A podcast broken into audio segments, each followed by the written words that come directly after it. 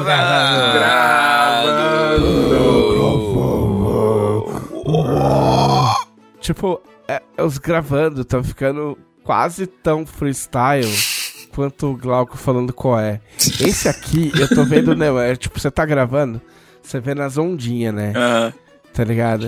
Esse aqui, o maluco vai tomar um susto. Se você tomou um susto, eu já te peço desculpas, tá ligado? Tipo, mas é que assim, ó, eu vou, assim, eu vou ser honesto, como eu sempre sou, são 10h53 da manhã. A gente tem que acordar com gravando, né? Exato, não que a gente tenha acordado às 10, eu, eu, eu de fato perdi o horário hoje.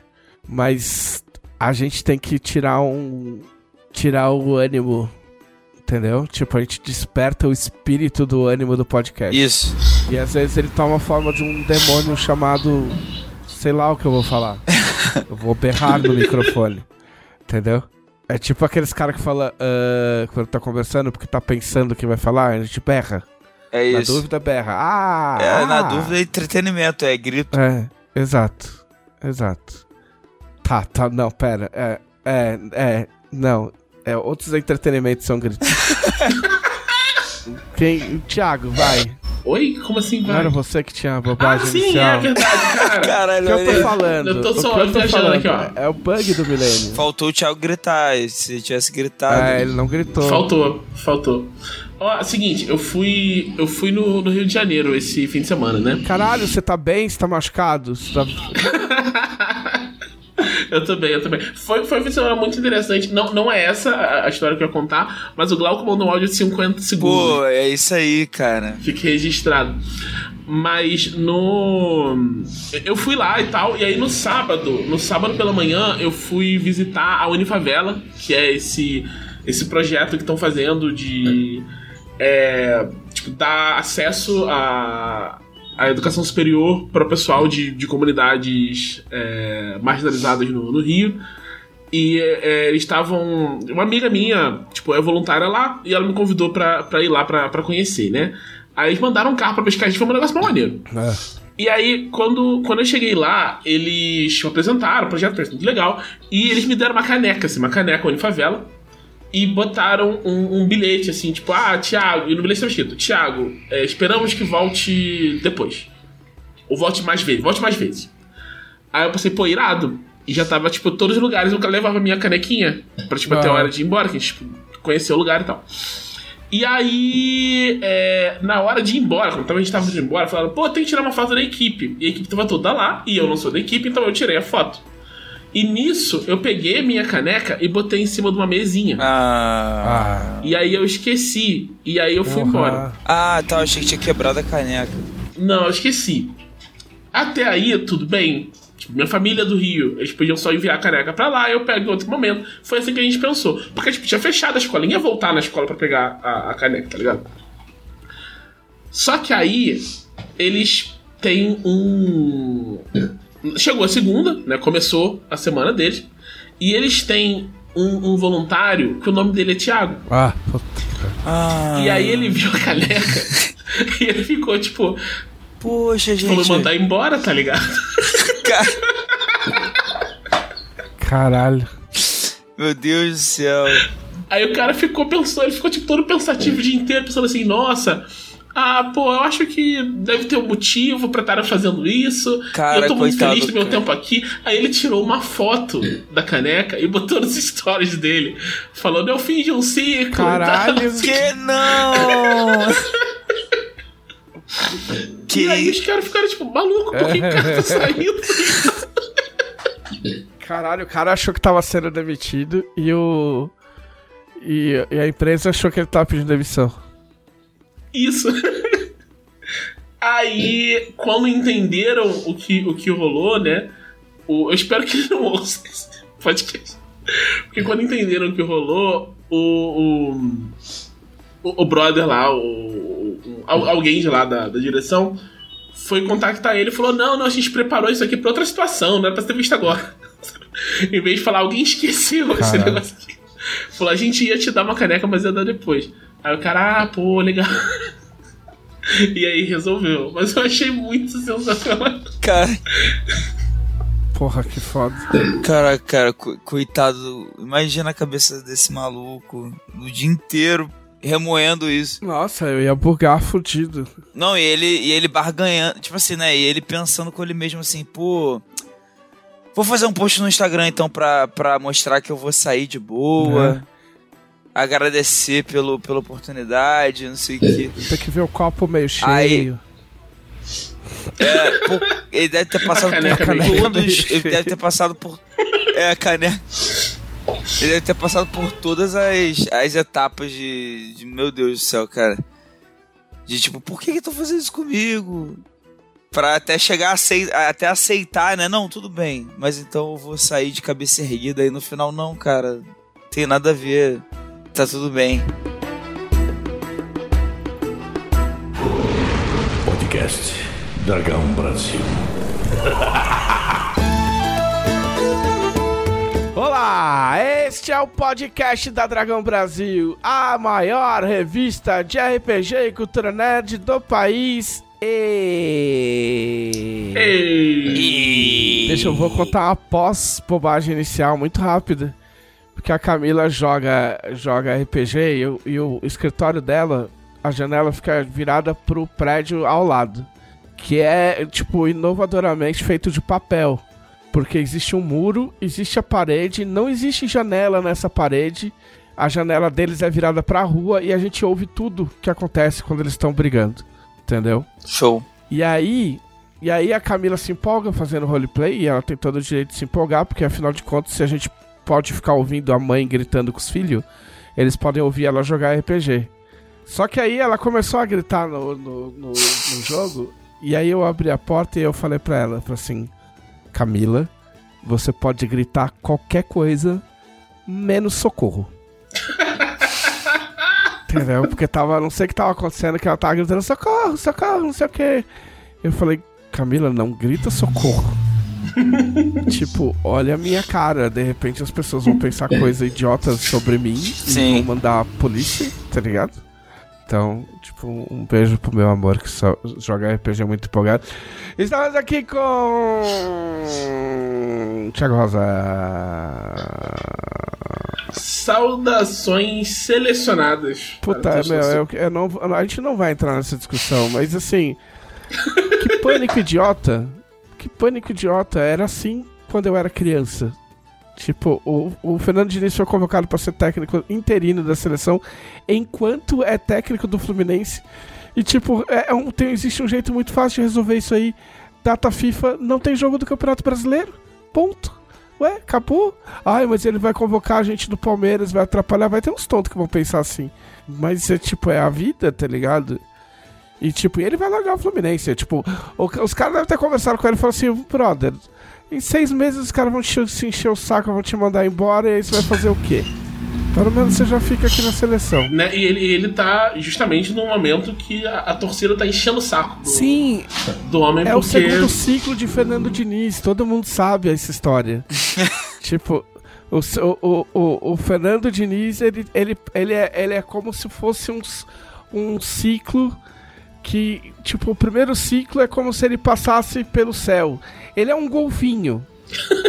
Fernando Diniz é um golfinho. Que bonito. Ele pula sorridente nos ares, entendeu?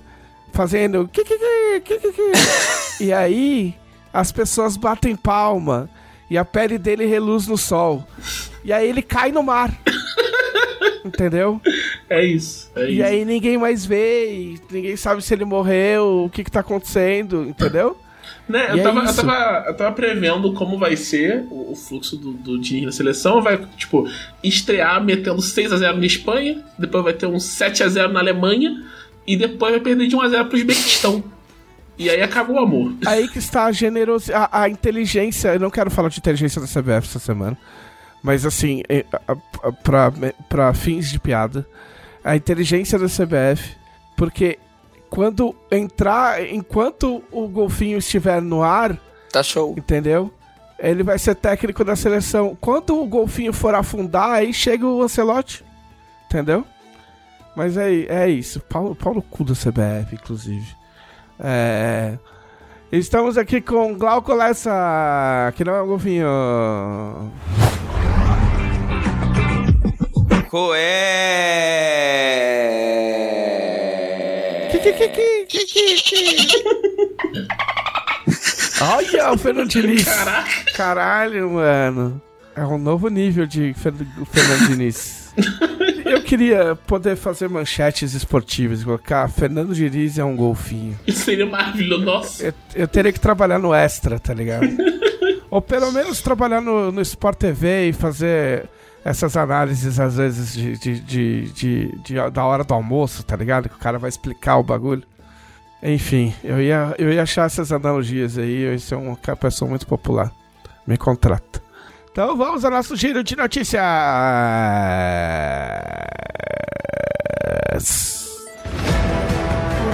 Breaking News.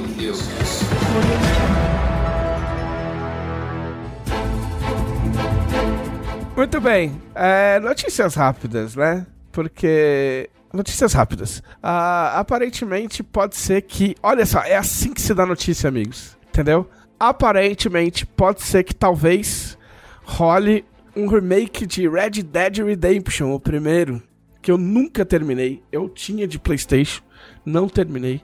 Comprei pro Xbox recentemente. Não terminei. Inclusive mal joguei. E eu tenho Red Dead Redemption 2 e também não, não, não cheguei nem num terço do jogo. É, porque, porque a Take-Two anunciou que pode ser aí que a gente faça aí uns remakes de uns jogos aí, tá ligado?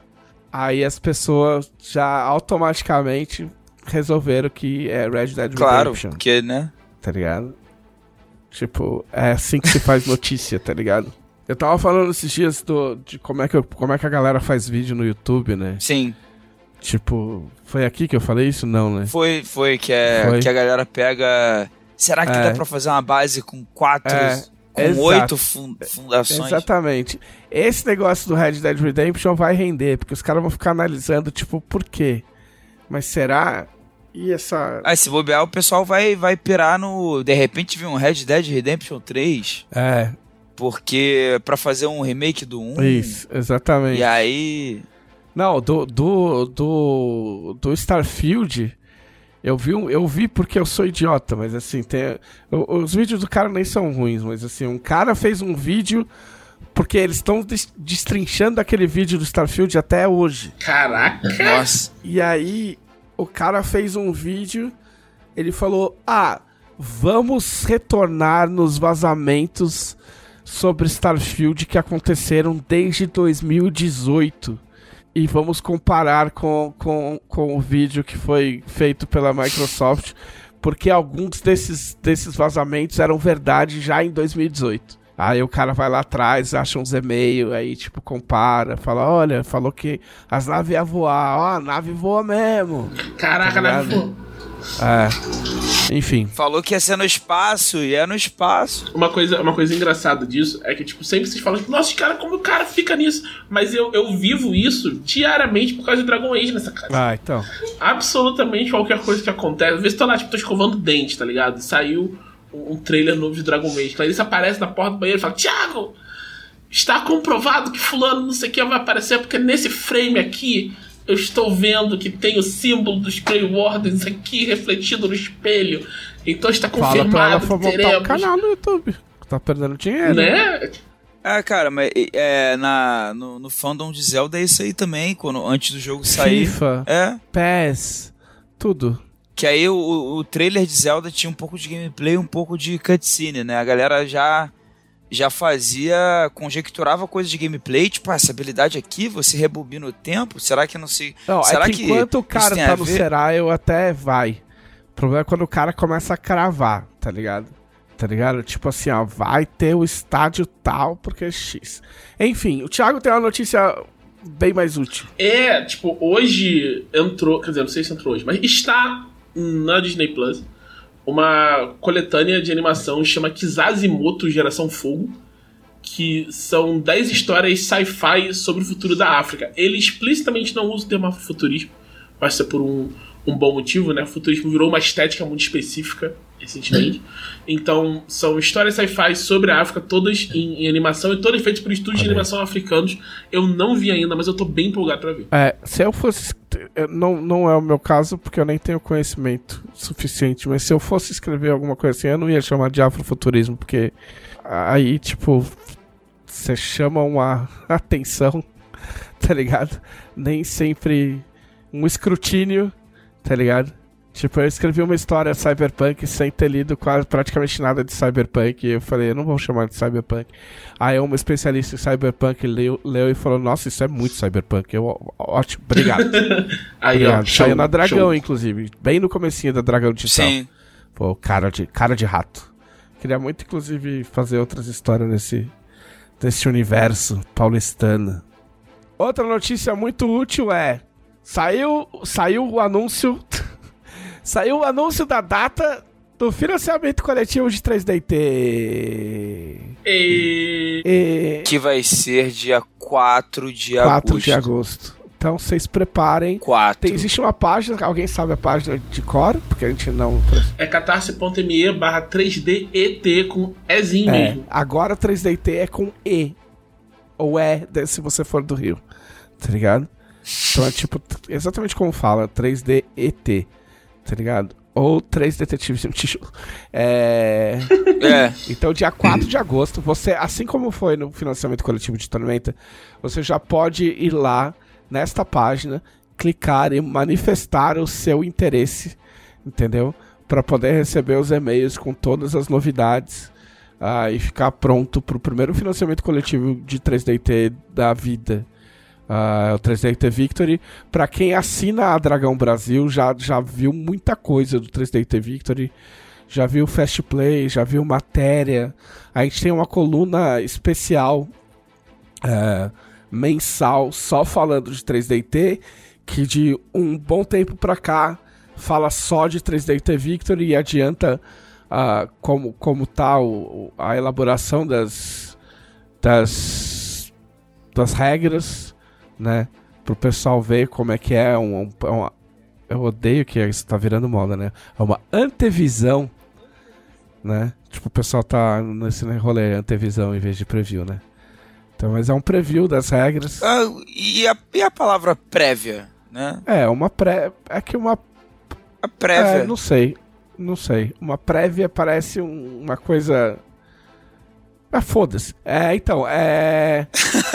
3DT Victory. Então, vão lá, ca- cadastrem seus e-mails e acompanhem a Dragão Brasil para saber mais novidades. Porque vai ser muito legal.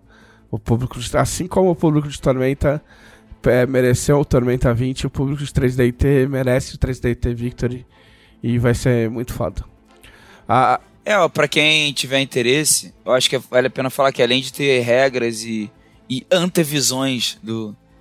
Teve, teve uma capa da Dragão recente que foi de Nier Automata, que foi uma adaptação pra 3DT Victory. sim. E aí, como é uma adaptação pro sistema que ainda tá sendo revelado e tal, é uma matéria que já traz as coisas explicando como é que é o fast jogo. play do cenário junto- junto, do, das É, regras. jun, junto com a adaptação. É, junto a com a adaptação. última é dragão, como- a dragão de junho, ela ela foi quase um especial 3DT, então procurem a dragão de junho, Sim. Assinem a dragão. Ah, a última notícia é que esse final de semana tem o GP de Silverstone na Fórmula 1. O que existe de especial? Existe o especial que eu vou completar dois anos assistindo Fórmula 1 de novo. Olha só, tá vendo? Então, parabéns pra mim. Que mesmo, mesmo nesse, nessa temporada, mesmo depois de duas temporadas sofríveis da Mercedes, eu continuo assistindo e acordando cedo.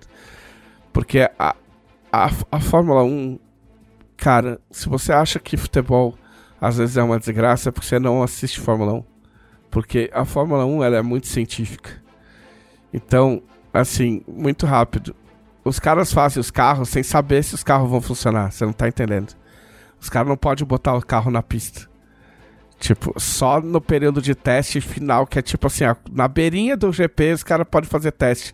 Fora isso, é só túnel de vento, só maquinário, caralho.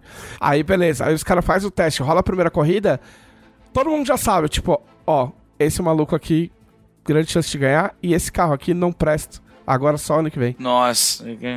Imagina se a galera olhasse seu time em janeiro e falasse assim, puta, não tem conserto. Máximo, máximo, máximo, máximo, 15 colocado.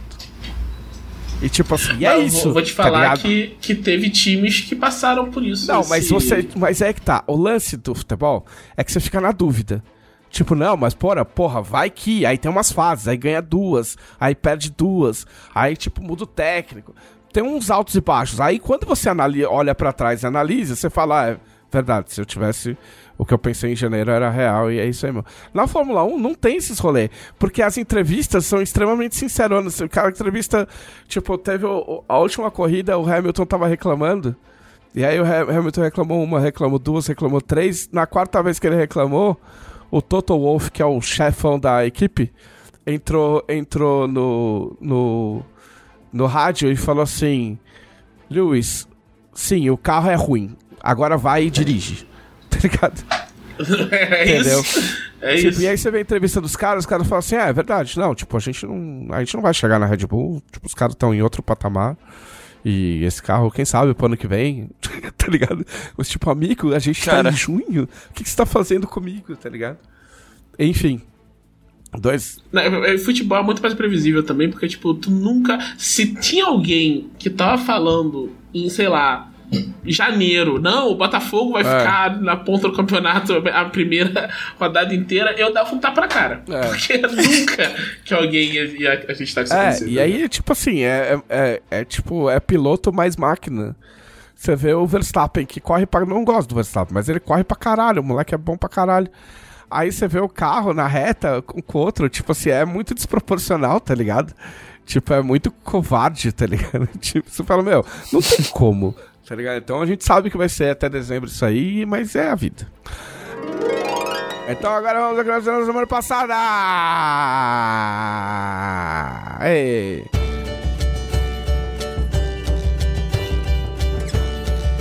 O que eu fiz? Eu fiz várias coisas. Eu continuei jogando Final Fantasy XVI. Continuo com as mesmas impressões de Final Fantasy XVI. Embora tenha dado uma cansadinha de leve, porque eu, isso é uma coisa inerente à minha pessoa. Tipo, passou de 20 horas, 25 horas, começa a me dar uma preguiça de leve. Mas eu vou insistir porque o jogo é bom e porque eu quero terminar. É, a única coisa, a, a única coisa que fica assim é porque eu não sei quantas horas tem isso aí.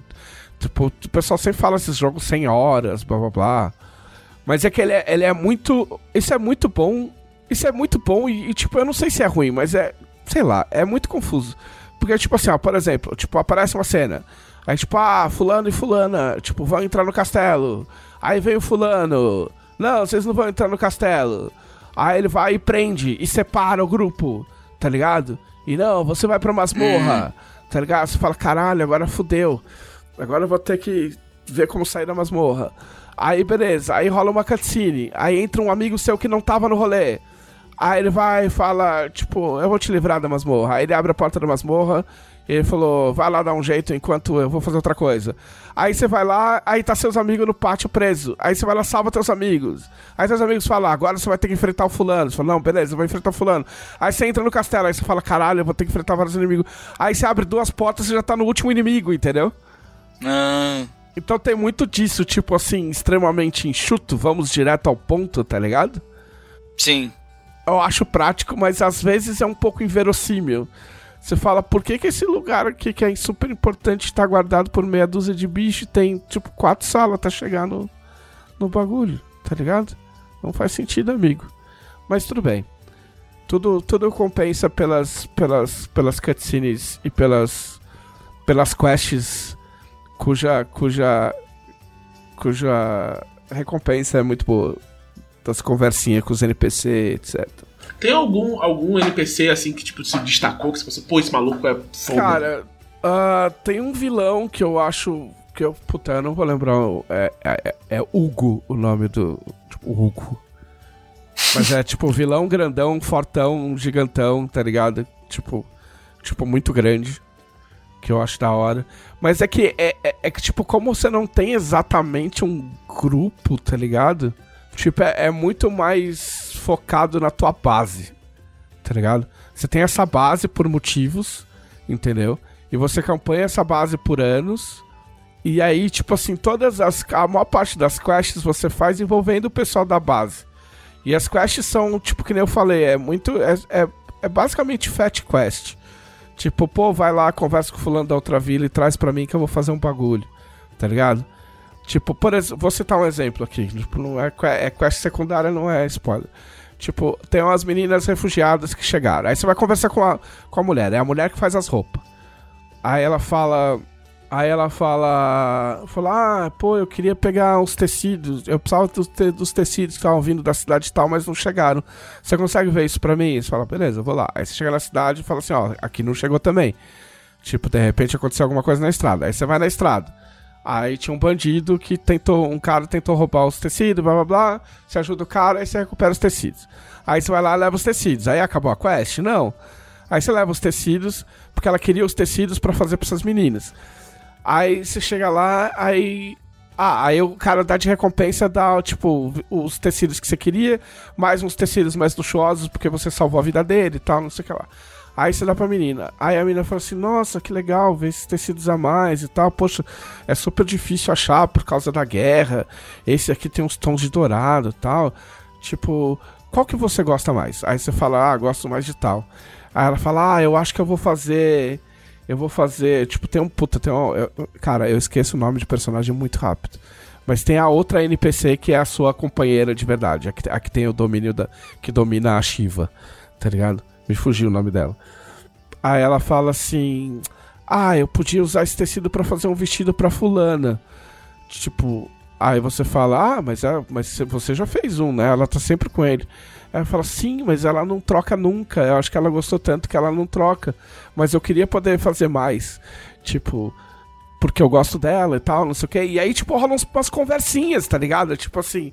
Tipo, ah, eu vou fazer. Eu vou fazer mesmo assim. Quem sabe eu consigo convencer ela a usar mais vestidos e tal.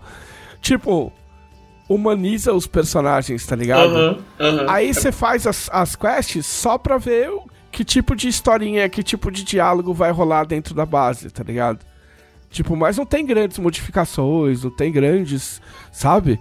Tipo, não é um Suicoden, né? Tu vai botar um, instalar um elevador. Não. não, não, você não instala, pelo menos até onde eu tô jogando, não está. Mentira, acontece um negócio que é. Por isso que eu falo, é tipo, esses jogos de senhora, pode ser que aconteça várias coisas. Tipo, agora entrou uma personagem lá que vai montar um bagulho que acho que finalmente vai usar os materiais que eu tô, tô juntando há 20 horas. Ah. então eu não sei se acontecem mais disso, saca? Mas só essas interações assim já meio que compensam. E a parte que, que, que deveria ser chata, que é tipo a ah, dungeon, essas coisas, que é tipo. que eu acho insuportável no, no Persona, por exemplo, tá ligado? Não tem.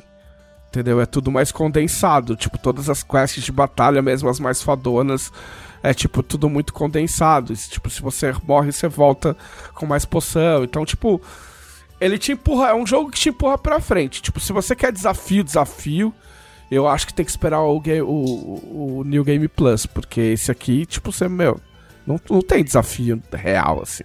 Uhum. Ele te atrasa, às vezes, porque ah, você morre uma vez, morre duas vezes, na terceira você não morre mais, entendeu? Uhum. Mas para mim tá ótimo, porque eu quero historinha e eu quero terminar. Show. Uh, então eu tô jogando isso. Então, outra coisa que eu tenho. que eu fiz também é que tá rolando a Summer Sale, né? Na Steam. E, e eu, tô, eu tô mais num rolê PlayStation Xbox. Mas. É, eu andei. Eu, eu não sei o que, que eu vi que me deu vontade de jogar Baldur's 3. E eu comprei o Baldur's 3 logo que saiu, né? Então, tipo, eu já tenho o Baldur's 3. Aí vira e mexe, eu ligo, eu ligo, jogo o comecinho só pra ver, tipo, a evolução, porque a primeira vez que eu joguei, tinha uns dragão voando e os dragão, tipo, congelado, tá ligado? Tipo, uns placeholder, assim, ó. Tá ligado? Tipo, ah, tá ligado? Parecendo uns avião de papel. Agora tá mais bonito, mas ainda tá faltando coisa. Eu achei que saía em agosto, mas não, é outubro. Fiquei triste. Não, acho que adiantou. Eu acho que é agosto mesmo. Ah, é? Ah, então que bom. Que bom. Se for agosto, melhor. É... Agosto? Não setembro, agosto? Tipo, agora? Mês que agora? vem? Agora? Mês que vem. Olha só, que delícia. Mas o jogo tá, o jogo tá bem legal. Eu joguei só o comecinho de novo, eu fiz o Nargon. Fiz o Nargonzinho. E eu vou fazer o Nargão de novo quando for começar de novo. Mas é foda porque é tipo assim, tá, meu, cenários foda, luz foda, aí de repente tem uma cutscene e aí não tem o personagem. Aí alguém vai falar e a boca não mexe, tá ligado? Tipo, aí acontece um negócio muito foda, não tem trilha sonora. Saca? tipo, os bagulho de early access, né? Mas tranquilo, eu jogo só pra, pra ver se. Tipo, o famoso, tipo, ah, deixa eu dar uma olhadinha pra ver como tá.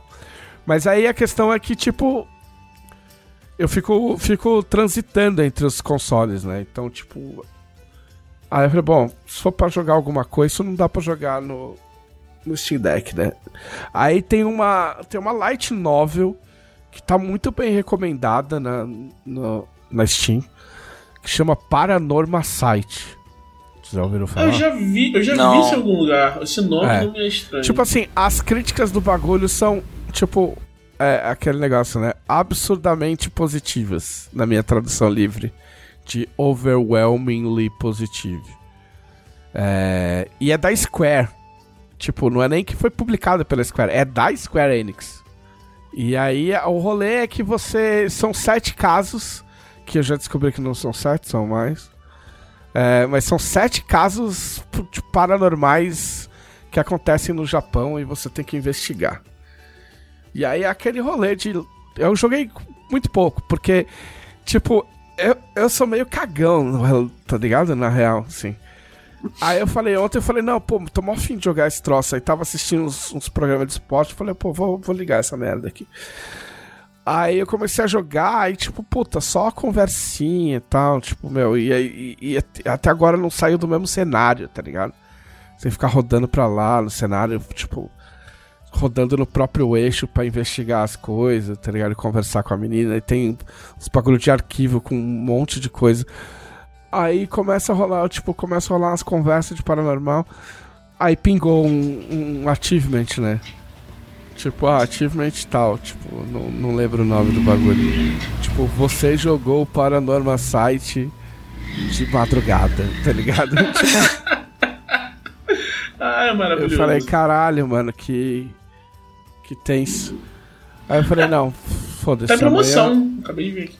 É, tá, tá- tá- é, tipo assim, a, a Summer Sale tá quase tudo em promoção, tá ligado? Ah, alguns, alguns em promoção menor, outros em promoção menor. Esse tá com 20% de desconto. É, de 20% não é um desconto de Summer Sale, assim. Acho É, 20% exato. injusto. Tem que ser mais. Mas como na outra Summer Sale eu já. Na outra, na outra liquidação eu já tava de olho.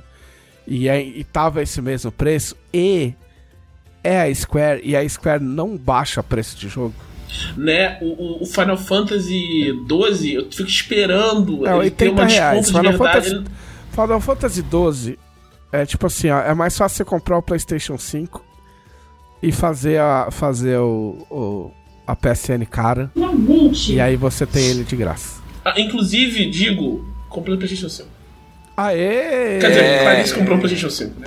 Mas- Palmas. Depois passa, passa o seu usuário pra, pra Sim. nós. Pra, pra apanhar. Você não me deu, você não tem, o- você não me deu o seu, Glauco. Ué, Você é um canalha. Mas enfim, é, o preço, tipo, o preço vou, vou, vou, vou mandar no grupo do WhatsApp. preço no PC de Final Fantasy XII, é o mínimo que eu vi foi 75. E não vai baixar mais que isso. Ah, e aí esse aí tá 72 de 90. Esse jogo ele é recente. Ele falou, meu, não vai baixar mais que isso. Então é de 8 de março. E aí eu ouvi falar muito bem, só que é aquela coisa. Light Novel, não dá pra você ficar vendo review. Porque você vai ver review, os caras vão entregar a coisa da trama, tá ligado? É muito difícil, é muito difícil fazer É. review de, de Light Novel. Mas, mas eu ouvi falar que tem uns minigames, que tem umas coisas diferentes e tal. Que a narrativa é boa e resolvi comprar. Então eu tô investigando, provavelmente vou falar mais no, no, próximo, no próximo podcast. É, sim, sim, eu- já, aí já que falou, falei- já que falou de Light Novel, só falar, tem uma Light Novel que eu gosto muito, que ela costuma entrar em promoção, ela deve estar em promoção nesse exato momento, chama Raging Loop. Se você não jogou ainda Raging Loop, procura lá. Eu acho que você falou aqui, não? Um dia. Sim, eu comentei já, comentei aqui algumas vezes. E aí, é. Aí eu falei, não, porra, meu, tipo, uma hora da manhã, tá ficando meio tenso aí. Já sei. E se eu baixar o Alan Wake pra ver qual é que é, né? Porque, tipo, eu joguei. Eu joguei faz muito tempo, tá ligado? E eu joguei bem pouco. Porque eu tenho ele pra PC. Com a expansão American Nightmare. Mas eu falei, ah. Ah, quem sabe, né? Tipo, eu, não, eu acho que o comecinho era light. Aí eu comecei a jogar e começa os bichos gritando, tá ligado? Tipo, ah, vou te matar. Aí a hora que eu entrei na cabana, aí começou uns kill, kill, kill, kill, kill. Eu falei, ah, matar o pá! tá bom assim. Vamos jogar WWE. aí joguei WWE até duas e meia da manhã pra dar aquela, aquela relaxada, tá ligado? Dá uma esquecida, né? É, dá uma aliviada. Mas é legal, o bom do, bom do Alan Wake é que o cara já taca uma. Taca uma. uma. uma quote do Stephen King na cara. Sim. Tá ligado? A primeira, a, a primeira palavra do jogo é Stephen King. É. Aí eu fui procurar sobre essa, sobre essa fala do Stephen King. Aí eu descobri que ele vendeu os, os direitos dessa, dessa, dessa citação por um dólar.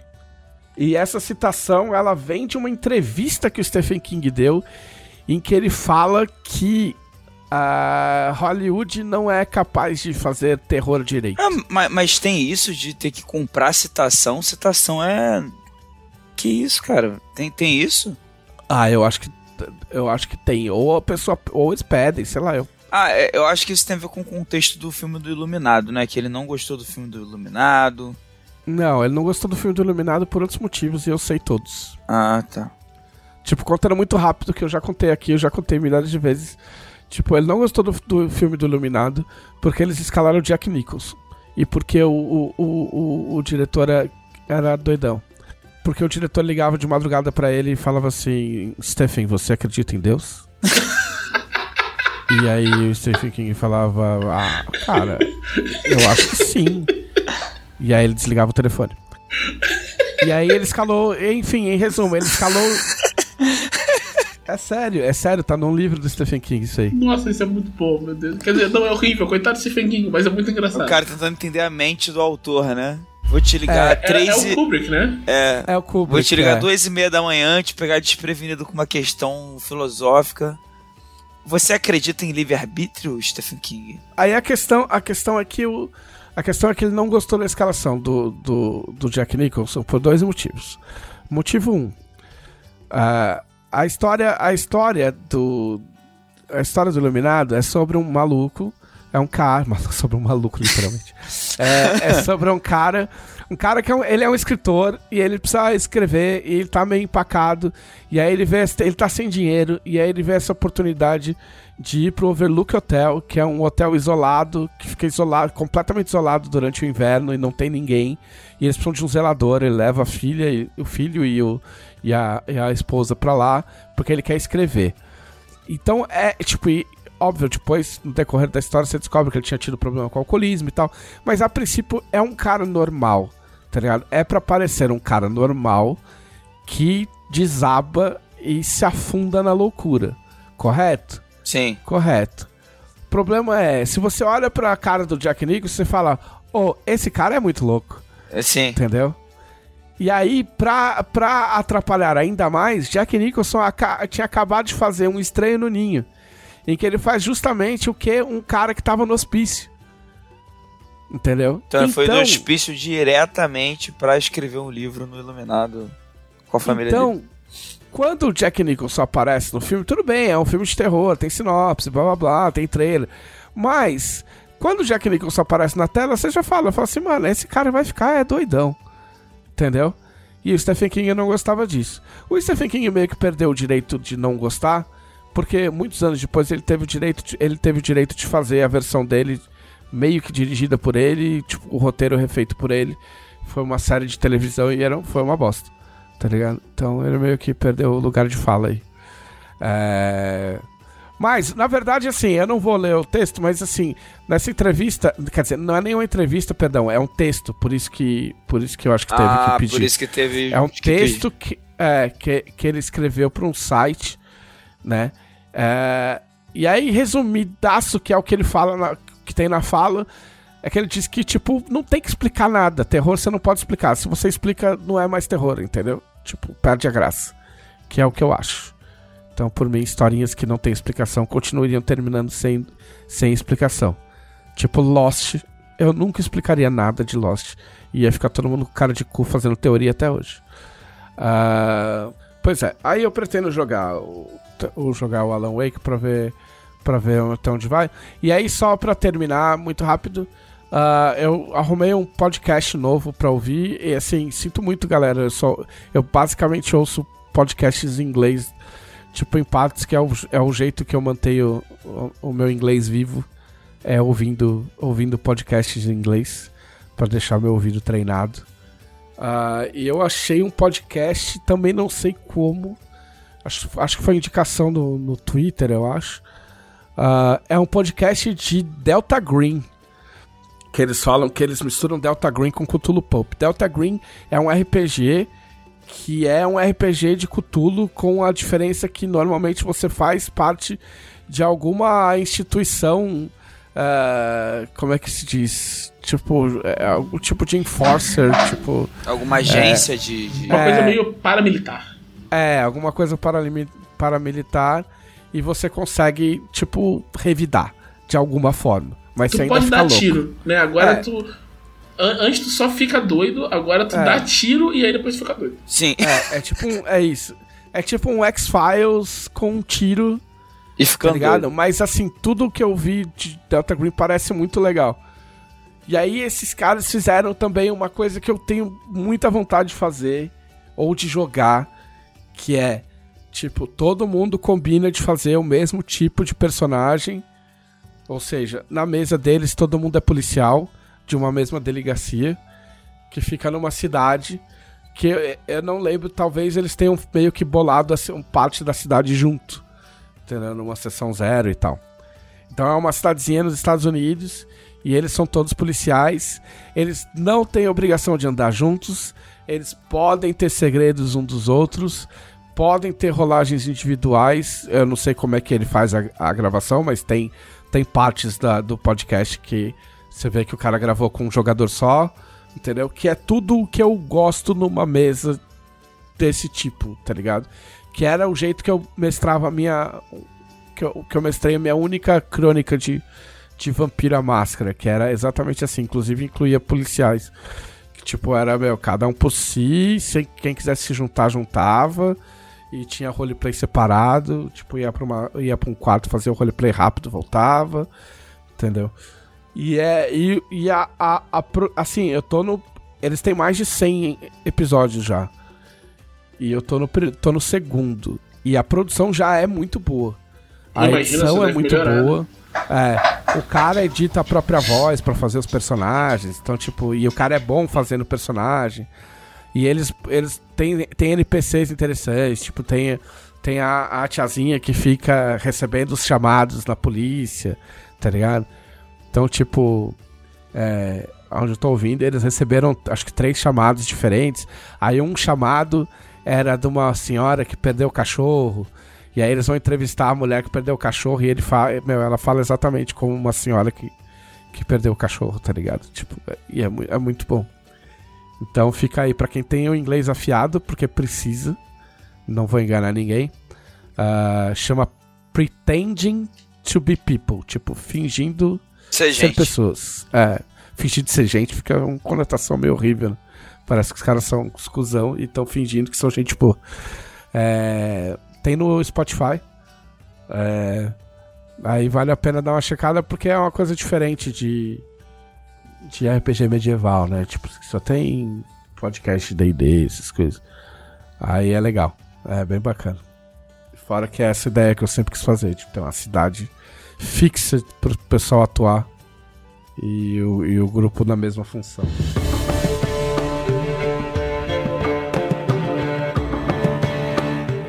Glauco, vamos deixar o Glauco falar hoje. Eu não acredito. Olho no relógio. Olho no relógio. Eu, eu não tenho tanta coisa pra, é, pra falar da minha semana. Eu, uma, uma, uma das coisas é que tu já falou até do Alan Wake Remastered. Mas você jogou mais? Eu joguei o primeiro episódio inteiro. Porque para quem não tá ligado, o Alan Wake ele tem uma estrutura de série, que é uma das coisas mais legais do Alan Wake. Eu espero que o 2 também tenha. que ele, ele faz você jogar os capítulos do jogo como se fosse uma série.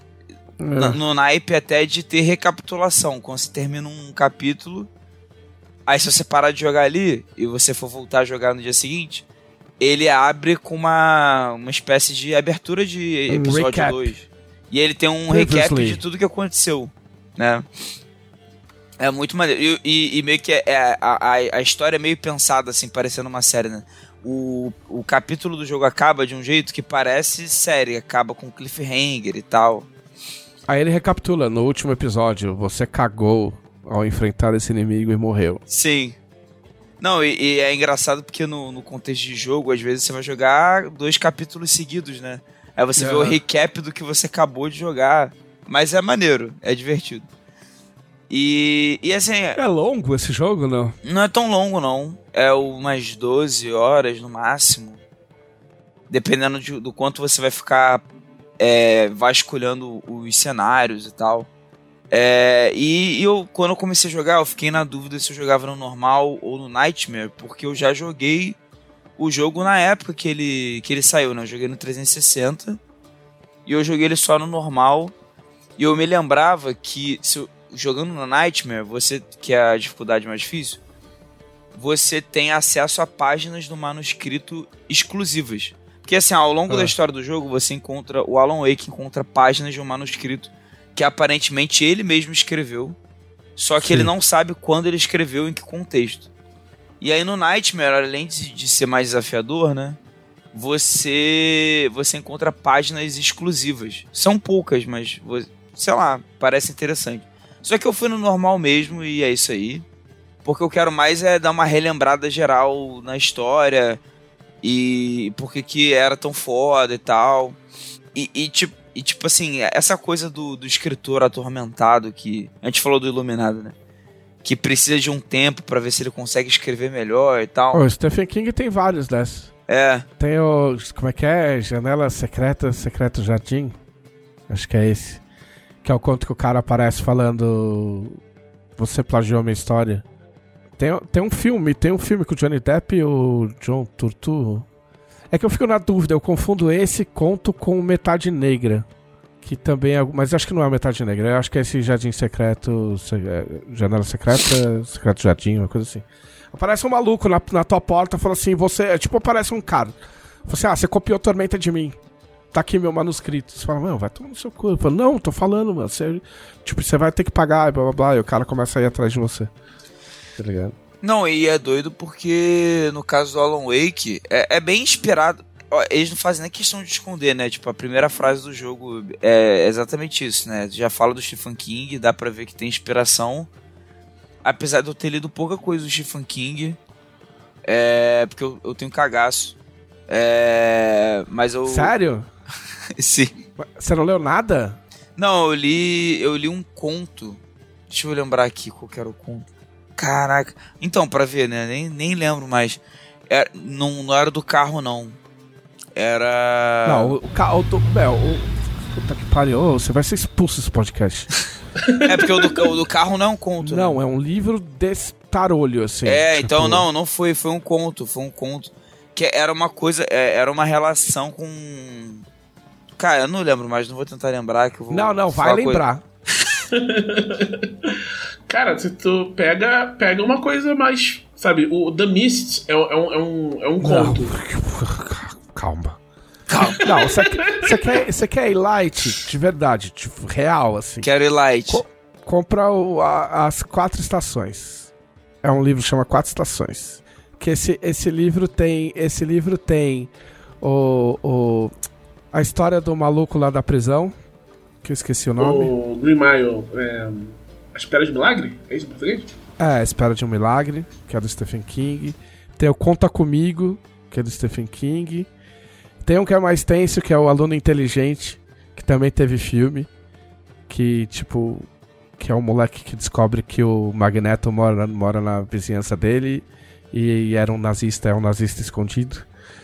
Esse, esse livro é foda e não tem, não tem conto de terror. Hum. É porque esse conto que eu li eu não tô lembrando, mas eu gostei muito do jeito que ele era escrito. Eu fiquei, eu fiquei com medo absurdo, mas eu gostei muito do jeito que ele era escrito. Outro, outro cara bom é o Joe Hill. O filho dele é bom também. Ah, é, não, é isso aí, eu já ouvi falar, todo mundo fala. Mas, mas ele é só terror, né? Puta, eu tenho um livro de contos dele, nem tudo é terror, terror. Mas é, é incomoda, tá ligado? É tipo um suspensezinho, aquele Ah, ah, é. assim, ah, Ah, não, mas suspense eu sou de boa. Tipo, Ah. é, é até o motivo de eu jogar Alan Wake com uma certa tranquilidade. É porque ele tem essa parada de ser de terror, mas na maior parte das vezes ele é mais um suspense, né? O Alan Wake. É, o que você não pode ler é o Witch, melhor não ler. Cemitério, melhor não ler. Cemitério é. Ah, Cara, inclusive, é uma, uma curiosidade. O Iluminado foi o primeiro filme de terror que eu vi na minha vida. Ah, tenso. Porque. Não, porque eu tinha. Eu sempre evitei ver filme de terror. Porque eu tenho muito medo mesmo. Eu tinha mais medo antigamente, né? Eu perdi um pouco. Mas aí, é tipo assim, eu perdi um pouco, mas eu tento ver essas coisas em momentos em que tá propício pra eu ver. Então, de dia, é, se eu tiver corajoso pra ver, tá ligado? Umas paradas assim. Então, o, o Iluminado foi o primeiro filme que eu peguei pra ver assim, com mais confiança de que não, eu vou ver, porque esse filme todo mundo fala bem. É, pô, eu gosto de escrever, sabe? Eu preciso ver esse filme, pô. É tipo. é, eu sinto que eu preciso ver esse filme. E aí eu fui vi. E, e, pô, teve vários momentos que eu fiquei cagadaço. O mas. Iluminado é tão cagaço que o Stephen King tinha cagaço. É, então. Que o Stephen King é cagão. E aí ele conta que, tipo, tinha, tem uma cena que é no quarto tal, que tem a cena da banheira. Uhum. E ele fez o planejamento do livro e ele disse que ele escrevia e ele falava, puta, mano, faltam 10 dias pra cena da banheira. Faltam 3 dias pra cena da banheira. Caralho, mano, amanhã eu vou ter que escrever a cena da banheira. Isso é, É. real. Se você, meu, se você tá escrevendo e se não tiver cagaço. Eu tenho, tem uns bagulho que eu não escrevo porque eu tenho cagaço. Eu tenho uma, eu tenho uma ideia pra história que envolve uma parte da minha casa que eu nunca escrevi porque eu tenho cagaço. É, então.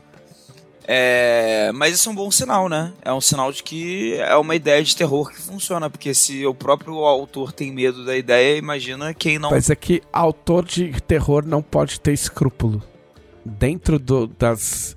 Dentro da lei, ele não pode ter escrúpulo nem com ele mesmo. É, não. é- Se o cara tiver medo de escrever um bagulho que incomoda ele, tipo, acabou. É. Se você tiver medo de escrever um bagulho porque você vai. Tipo assim, de, de novo, dentro da lei e da coerência das coisas, entendeu? sim. Tipo, você não vai fazer uma cena de racismo pra chocar as pessoas, não vai fazer uma cena de estupro, mas dentro desses limites. Se o cara tiver cagaço de fazer um bagulho, tipo, porque vai incomodar, acabou. É, eu, eu já falei pra vocês da história do espelho da Clarice já, né? Não sei. É, também. Sim, tem, tem um, um gibi de menininha, tem uma história que envolve um espelho, que é um tipo um espelho amaldiçoado. Assim. E ela tinha escrito esse, esse roteiro, e aí, acho que tipo, dois dias depois que ela entregou o roteiro, a, a mãe dela falou: Ó, vou te entregar umas coisas aí, foi durante a pandemia, vou entregar umas coisas aí que sobraram da sua tia, o negócio assim. É. E uma das coisas era um espelho daqueles antigões, com Ah, moldura, é, tipo, é. quase igual ao que tava escrito Caralho. no, no- da história.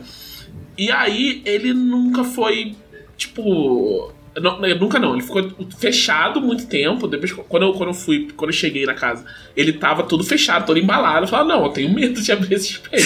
Porque ele veio depois do negócio, vai que é amaldiçoado e tal. Ele, é o timing esquisito. E aí, o gato foi. Um dos gatos, com o tempo, foi rasgando o negócio. Sempre um gato. E já tava, tipo, aberto. Aí um dia eu falei, ah, pô, vou abrir esse negócio aqui, né? Aí eu fui abrir e, tipo, é, é um espelho. Ele é um pouco assustador. Porque ele era daqueles antigos mesmo? Aquela moldurona Sim. de madeira e tal. E aí, quando a gente mudou pra, pra casa nova, eu falei, pô, agora a gente pode pendurar o espelho, né? É, mudou o contexto, o espelho não tá amaldiçoado É. mais. Aí a Clarice falou, pô, ó, eu não vou pendurar, mas se quiser pendurar, você pendura. E eu tô desde então adiando esse momento. Mano, é melhor pendurar antes que ele quebre. Pois é, porque quando quebrar, fodeu, né? Tipo, ou você dá embora, entendeu? Finge, ah, não tem mais espaço na minha casa e tal, não sei o que lá. Entendeu? Ou você pendura essa merda, porque se isso aí quebrar vai ser pior.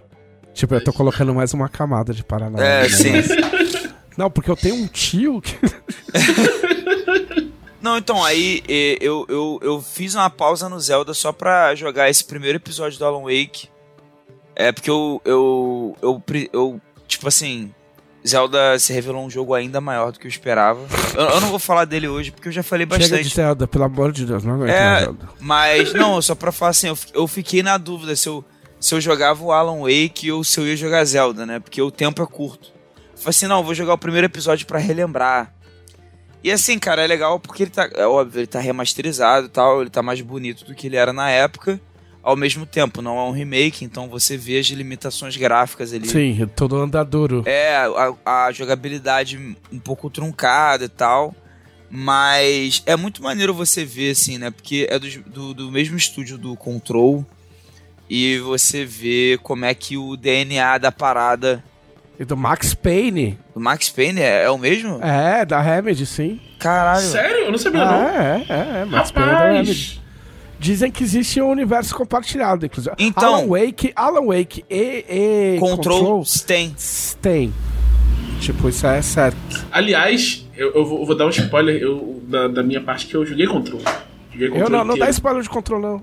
Eu tenho. Não, não, sem spoiler, sem spoiler. Não, então, aí que tá, qual que é a parada? Né? Eles confirmaram que era o mesmo universo porque tinha easter eggs no Control do Alan Wake. E até do outro jogo da Remedy, do, acho que do Quantum Break também. Ah, é. É, porque são jogos que tem esse mesmo mote de tipo um bagulho paranormal rolando, meio de terror, meio de suspense. Então, eh, tinha.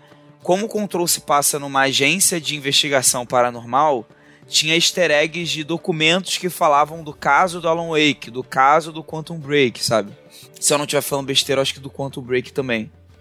É, e aí é legal porque teve, teve até DLC do Control que tem a ver com Alan Wake, né? Que vai emendar no Alan Wake 2. Então, essa é uma coisa que eu quero jogar o Alan Wake 1 prestando atenção nisso. Não só relembrar as coisas do Alan Wake 1, mas prestar atenção no que que, no que, que tem ali, que agora, nesse novo contexto em que existe o control, em que existe uma lore mais compartilhada, pode ter a ver com o 2 também, entendeu?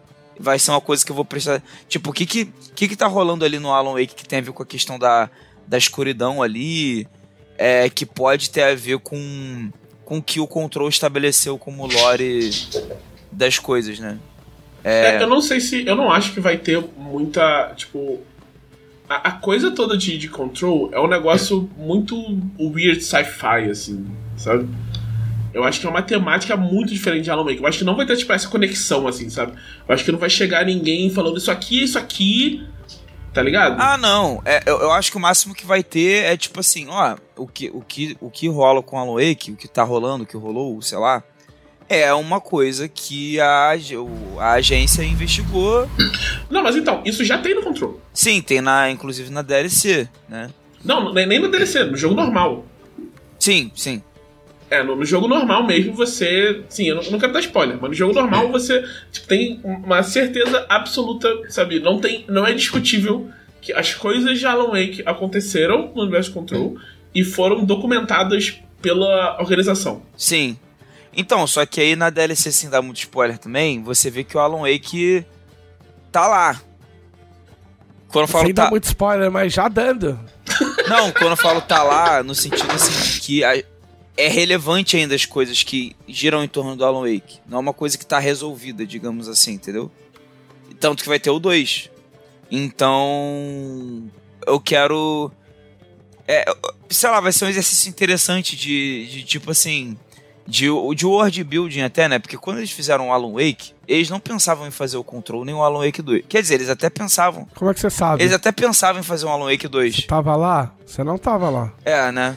Na verdade, eu, é. eu tava lá. Ih, rapaz! Aí é o paranormal aí, ó. É.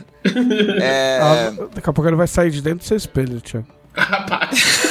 Imagina, a, a, a assombração é o Glauco, tá ligado? Aí o Thiago começa a ficar com medo de, meu, passar pelo espelho e ver o Glauco parado, assim. Caralho. Eu, até, eu acho que eu ficaria coé do espelho. Qual é? Tipo o Babadook, tá ligado? Qual é? Nossa, sim. Mas então, é. O meu assunto principal nem é ser isso, na verdade, porque eu posso deixar pra Mas falar. se fudeu. Eu posso deixar pra falar mais isso quando jogar mais, o televisão vai jogar também. O que eu ia falar só é que eu, eu fiquei um tempo sem mestrar a campanha que eu tenho com os meus amigos. E a gente vai, a gente vai voltar a jogar agora esse domingo. E essa experiência de voltar a mestrar a mesa. Que o Thiago vai passar por isso em breve, né? Porque. Em breve, daqui a, a algumas semanas, né?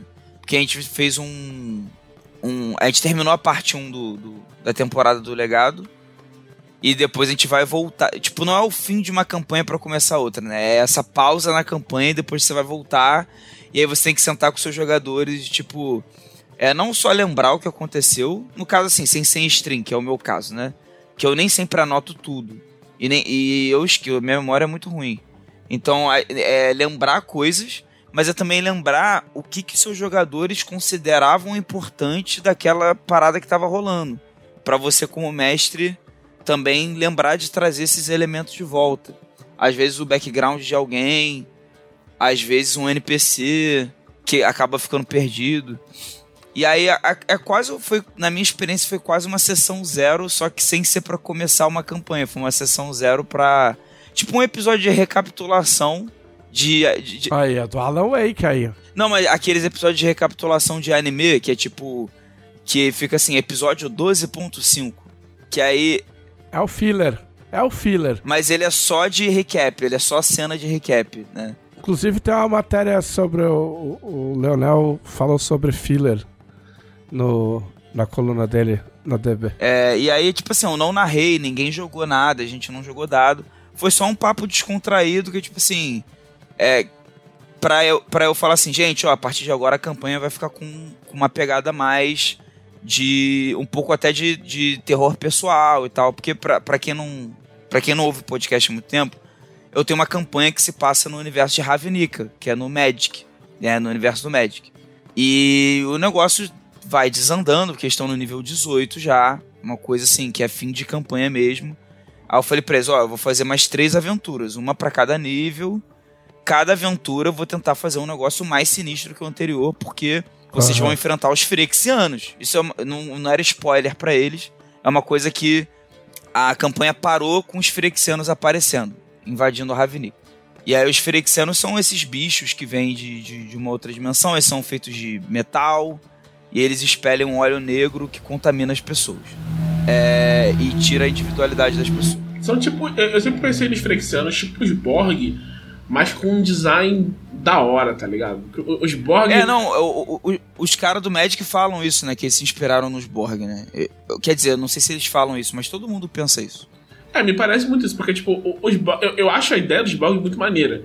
Só que não dá para fazer direito no, em Star Trek por causa de, de orçamento, por coisa, tipo, muito Sim. de como os atores, não pode usar muito CGI. Então, tipo, o cara maluco foi transformado, pervertido completamente pela máquina. Aí tem tipo uma televisão colada no olho dele, tá ligado? é, tipo, é, é, isso, essa é a perversão da carne pelo aço. Mas o, a Firexa, justamente por ser ilustrado, pode ser um negócio muito louco, sim, né? Sim, sim. Não, e tem umas ilustrações absurdas e tal.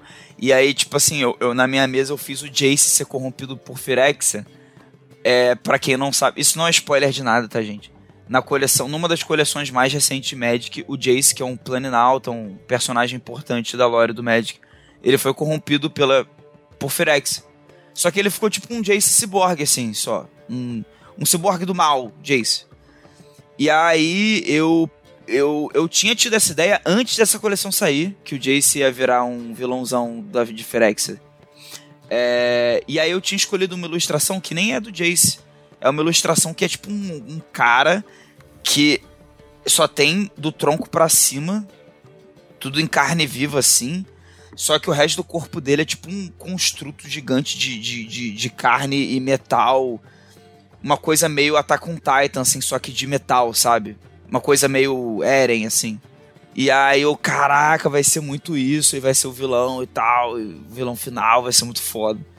E aí depois que eu vi que ele virou o Jace Cyborg do mal no, no na lore oficial, é, eu falei, ah, mas meus jogadores nem acompanham muito a lore, então tudo bem. E aí eles estão chocados com isso aí, que o Jace virou um, um bichão sinistro que tá destruindo a Ravnica que nem um kaiju mesmo, sabe? Que nem um que nem Evangelion, assim. Evangelion inspirou essa campanha de Ravnica inteira aí. Que eu tô fazendo desde 2019. Ah, entende? Tipo, é, então é todo mundo zoado e ninguém vai entender nada. É, não, a- o meu objetivo é, é que as pessoas entendam, mas que é todo mundo zoado é um pouco verdade mesmo. É todo mundo zoado. Me parece um pouco, o- tipo, o, o ano, né? Ele fala que você- vê os últimos Evas de. O rebuild. Esses filmes, o rebuild, e ele fala: Não, não, agora eu fiz de um jeito que eu quero que todo mundo entenda. Aí você, você vê o filme e fala: Vai tomar. Como, ó, como dizem os jovens, eu, eu não tanquei. Eu larguei. Eu, tipo, O- assim, a gente, o rebuild- são? São eu não vi o quatro? último. São Eu- quatro? é, são quatro. São quatro. Eu acho que eu larguei, eu acho que eu larguei eu no penúltimo ou antes do último. Tu deve, Eu falei, ó, Camila, siga sem mim, que eu tô. tu deve ter ferido. largado no terceiro, porque no terceiro é justamente o momento que pra mim foi, ué, não era pra gente entender? Que que tá... É, o terceiro é tipo. O É, que? agora que- Sabe? Eu tô, é- enten- não é- eu tô é entendendo nem- menos que o original. No, no- no é terceiro i- filme. Não é nem por puritanismo, tipo, ai, nossa, não é igual. Tipo, não, é só tipo, tipo, ok, amigo, aqui você me perdeu. tá ligado? Aqui eu me desconectei. Caiu a minha, caiu, caiu a minha net. Não, então, Tá eu, ligado? eu, eu, eu- eu- o terceiro quase me perdeu também, porque eu não entendi nada, só que de um jeito ruim. Porque, porque no, no Evangelho original tem vários momentos que, na, assim, no meu gosto pessoal, né, que eu não entendi as coisas, mas, tin, mas de um jeito bom. Sei lá, que me permitia interpretar, me permitia Ah, tentar. é que é diferente, é diferente a pessoa, você fazer um bagulho que ninguém vai entender e você fazer um bagulho que você não explica. Que é o que o, Ste que o Stephen King tava fazendo. Exatamente. Tipo, você- uma coisa é não explicar, mas existirem várias coisas ali que você pode pescar. A outra coisa é fazer um bagulho que ninguém entende. Entendeu? E evangelho, tipo, esse evangelho.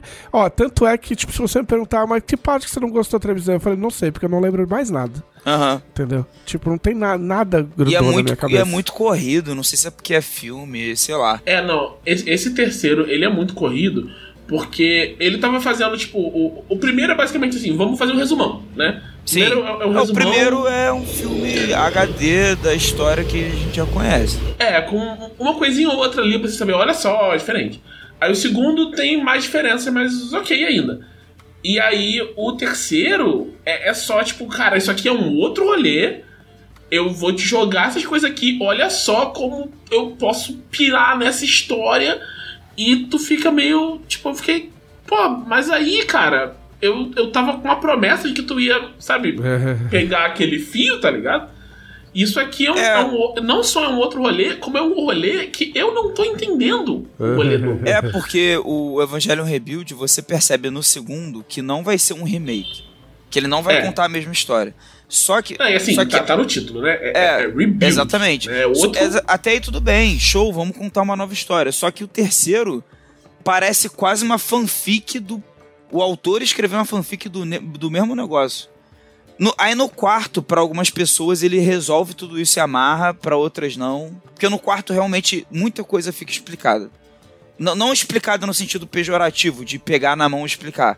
No sentido de que ele, de que ele dá um fim pras coisas, sabe? Mas. Mas fica, fica a promessa de que sua campanha não vai ser assim, pelo menos. Sim, não, não, não, não quero que tenha um final, seja, se for um final trágico, se for um final heróico, aí os meus jogadores vão ter que batalhar por esse final, porque eu, eu bolei até uma mecânica de infecção, né, firexiana, é, que ficou bem legal e tal, pra... que- o maior perigo deles não vai ser morrer, porque em nível alto, ainda mais que a gente tá jogando no level up, né, no sistema do level up, é, é bem difícil de morrer em level alto, a não ser com coisas que matam instantaneamente tal. Eles têm muito recurso, né? Tipo, eles têm cura, eles têm formas de, de reviver, um monte de coisa assim. É, mas o maior perigo desse fim de campanha vai ser a infecção, porque eu estabeleci em termo, assim como na lore do Magic, né? É, não tem magia que cura a infecção ferexiana, sabe? Com raríssimas exceções, não tem. Então eu falei pra eles, ó, não tem nenhuma magia do jogo que cura essa infecção. Se vocês pegarem, é, vocês vão gradualmente começar a se perder pra Firexa. E aí vocês vão ter testes e tal de constituição até vocês perderem o personagem de vez e ele virar vilão, beleza? Beleza, então show. E aí eu trago novidades sobre quem se perdeu no caminho com nos próximos episódios do podcast aí. Tudo bem, só pra, ter, só pra não deixar a informação no ar, o nome do filme daquele do Stephen King, do plágio, blá blá blá, que é do, do, Johnny Depp, é A Janela Secreta. O cara que faz o, o, o, o cara que aparece acusado dele de plágio é o John Turturro. Qual é aquele. Eu tava pensando, tipo, qual, eu tava pensando, cara, esse filme eu tava achando que era aquele do cara que é. Que é preso pelo fã. Como é que é o, o nome desse? Esse é o Misery. É, Isso. Louca Obsessão. Que é com a Cat Bates, que se não ganhou, pelo menos concorreu ao Oscar nesse ano. Que é Cabreiro, e no livro é pior. No livro é pior. Caraca. É, o livro é- eu não li. É que no, no filme, tipo, um spoiler de filme de 1970, tá ligado? Tipo, é, não, não é, é 80 e alguma coisa. Mas no filme, ela quebra as pernas dele. Nossa. No livro, eu não lembro se ela corta o pé dele ou se ela corta o tendão do pé dele. Nossa. Meu Deus. E no livro, você tem os capítulos do- da história da Misery. Que pra, pra quem não sabe essa história aí, é a história de, é a história de um escritor. Ele tá indo entregar. Ele escreve uns livros bosta de, de, de romance que ele não gosta. E aí ele tá indo entregar o último, o último livro em que ele mata a personagem. E aí ele sofre um acidente de carro na neve. E aí ele é salvo por uma mulher que é enfermeira. E essa enfermeira diz que é a maior fã dele e a maior fã da, da personagem que é a Misery, né? Que, que o título original é Misery, que tipo fica um trocadilho, blá blá blá blá blá blá. E aí ela resolve, tipo, ah, vou contar o bagulho inteiro, foda-se. Ela, ela eu nem sei se tem disponível pra assistir essa porra desse filme. Eu acho que não tem, não. É. Enfim, ela prende o cara lá, porque ela descobre que o personagem que ela gosta vai morrer. E ela fala: Não, vai tomar no seu cu, você não vai fugir daqui e você vai reescrever essa merda desse livro. Entendeu? E aí é isso que acontece. É bem bom. O filme é muito bom e o livro é muito bom também. E aí no livro tem, ca- tem capítulos do livro que ele escreveu. Da, da- desse livro Água com Açúcar aí que ele escreveu.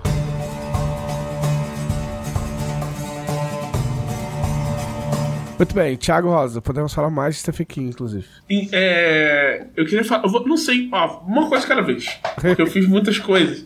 Não sei se vai falar tudo. Primeiro eu queria falar que eu fui no evento de polidense. Ah, oi! Eu fui no evento de polidense. Caralho. É, a a Clarice faz polidense, né? Ela teve uma apresentação, foi aniversário do estúdio onde ela, onde ela faz. E, e é muito legal. Eu fiquei muito. Eu não esperava que fosse ser tão, tão maneiro assim, porque, tipo, a minha irmã dança desde que ela tem 3 anos, né? É. Caralho, e aí, maneiro. no final de cada, de cada ano, tem um é, festival de dança da academia, né? E aí, tipo, demora horrores, é, tipo, é um dia inteiro o negócio, e tem dança de todo mundo fazendo altos negócios, né? E é, tem uns que, tipo, são um negócio muito impressionante, o pessoal tá super avançado e tal. Então tu vê, pô, maneiro, assim, sabe? Tipo, é, sapateado em nível alto é um negócio muito impressionante você, Ah. você assistir. Mas tem coisas que é tipo, sabe, balé infantil. Então, é, é a criança fazendo os passos básicos com o professor do lado, porque senão a criança não consegue fazer. Uhum. E, tipo, sabe, é um rolê, acaba sendo meio chato, porque tão, tem turmas diferentes fazendo coisas muito parecidas Sim. com coisas básicas. Então eu tava achando que fosse isso no- na coisa de polidense, tá ligado? Que ia ser meio, ah, é isso, vai ter isso, vai ter, tipo, uma- umas pessoas muito foda, mas iniciante não vai ficar tão, tão maneiro assim. E eu tinha aceitado isso já no meu coração, sabe? Falei, ah, eu tô indo pra ver o negócio da Clá, talvez não seja tão legal. Mas foi muito, muito legal, assim. Porque para fazer as apresentações, eh, eles tipo, eh, selecionaram as coisas que estão dentro do alcance que cada um podia fazer, colocaram tudo num tema, né? O tema era cinema, acho que isso ajudou também um bocado, que tinha toda uma, uma preparação para cada, pra cada coisa. Tipo, tive uma menina que fazia a apresentação de Kill Bill, aí É. ela tava com. Ela dança. Qual, qual é o nome daquela, da, daquela música incidental? Parece uma sirene do Kill Bill. Ah, eu não me lembro o nome, mas eu, Não sei lembro qual o é. nome, Mas é essa música. Vocês sabem qual é a música, né? Então, tipo, ela lançou essa música. E aí, é, a. Antes dela, ela tava com aquela roupa da, da mina. Da mina da, da bola de ferro, do Kill Bill. Sim. E aí, é, tipo, entrou uma outra mina com a roupa da noiva. E elas tipo, fizeram tipo, uma, tipo, uma coisa rápida de, de luta. E aí ela começa a fazer a, a dança dela e tal. E, e tem mais coisas, tipo, você vê. é, o que eu mais fiquei impressionado foi um cara que ele foi dançar a, a música do. A música Titanic. que, tipo, polidense, não sei se vocês estão ligados de polidense, que, tipo, você pra grudar na barra, você usa, tem que usar a pele, né? Então, quanto mais roupa você tá usando pra fazer polidense, é mais difícil. Porque você tem menos parte do seu corpo. que Tem vão- menos atrito, Isso, né? que vão te grudar. Você, tipo, geralmente, quando você tá usando uma roupa que não é justa, nem adianta tentar grudar na barra, que você não vai conseguir com essa parte do corpo. Então, tipo, esquece. E esse cara, ele foi fazer completamente vestido essa parte. Eu fiquei tipo, maluco, como é, que ele, como é que ele vai fazer isso, sabe? Força e ele só perna. usa a mão. É, foi só na mão. Ele, tipo, ele segura o corpo inteiro na mão. E ele tá o tempo inteiro Que afastado. da- isso? Eu fiquei, cara, como, que força esse maluco tem no braço, sabe? A música inteira. Caralho. Ele retinho, segurado assim. Eu fiquei assim, nossa, tipo, um, um trampo bizarro. Ele é professor, né? Um trampo, assim, bizarro. Caralho, muito foda. Muito, muito foda. E, tipo, a apresentação da, da, da Clarice também foi muito legal, que eles fizeram é, Time Warp, do Rocky Horror. E, tipo, Rock Horror já é uma experiência por si só. Se alguém tá ouvindo isso e não, não viu Rock Horror esse Eu nunca assisti. ainda. Putz, é um erro enorme. Você tem É que um assistir. musical, é muito né, legal. gente? É um, mas é uma música muito legal. É um musical E- velho agora, né? É um musical bem velho. Mas ele, tipo, eu acho que ele funciona muito bem, porque é, eu tenho uma, uma coisa com alguns musicais também, que é um musical que se leva a sério. Olha aí, olha aí como tem Stephen King, porque quem faz o personagem principal do, do Rock Horror Show é o Tim Curry, né? É o Tim Curry. E é. o Tim Curry faz o palhaço do It na série original, olha só. Isso, isso. É, Stephen King tá, Tá aqui, impregnado ó, nesse episódio. um, um personagem muito icônico esse, inclusive, que é- aparece, ele é a base do personagem One Piece. O- Sim, exato. Muito legal. E aí fizeram... Conseguimos chegar no One Piece também, de alguma forma.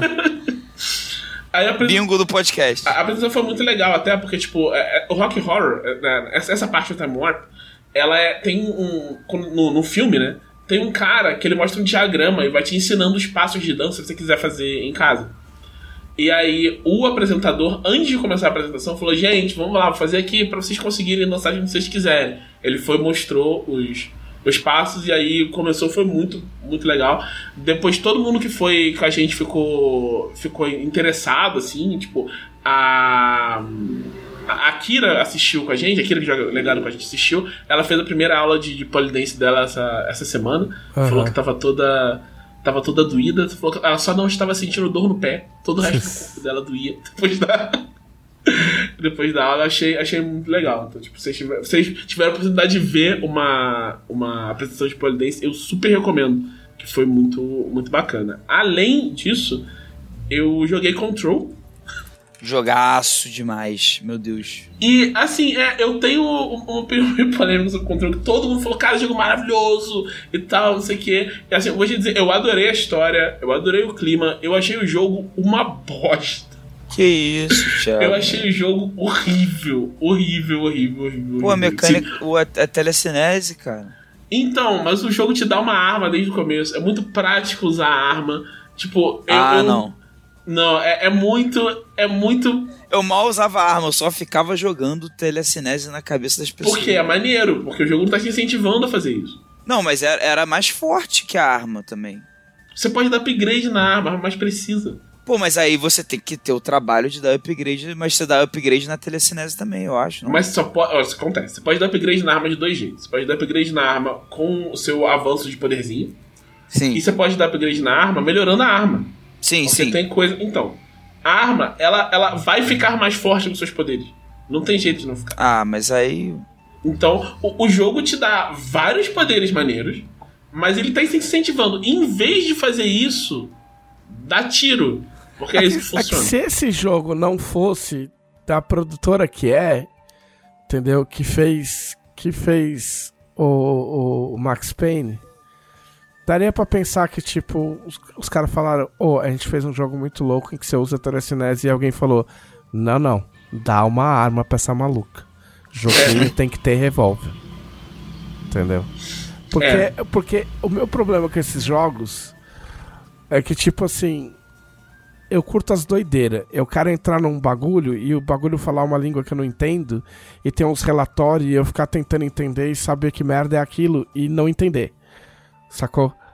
Só que aí, tipo, ah, é muito louco o bagulho, meu Deus, coisas misteriosas e tipo, bagulho de ponta cabeça. E agora você tem que atirar nesse cara que flutua. Pois é.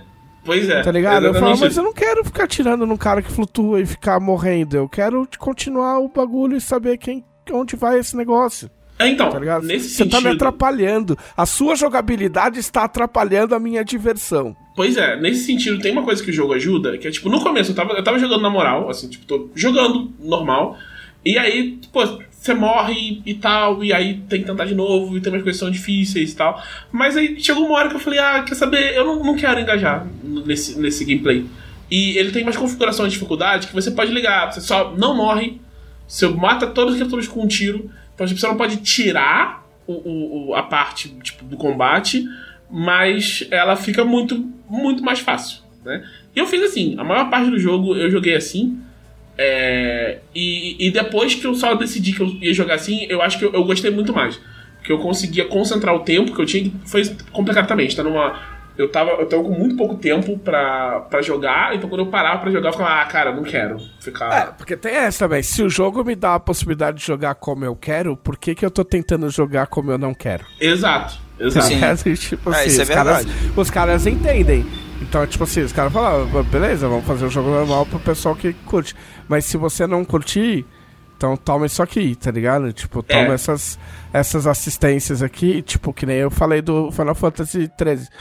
É 16, que ele, ele te dá as assistências e em troca ele te faz ocupar slot que você poderia ocupar com outros, Uhum. com outros itens.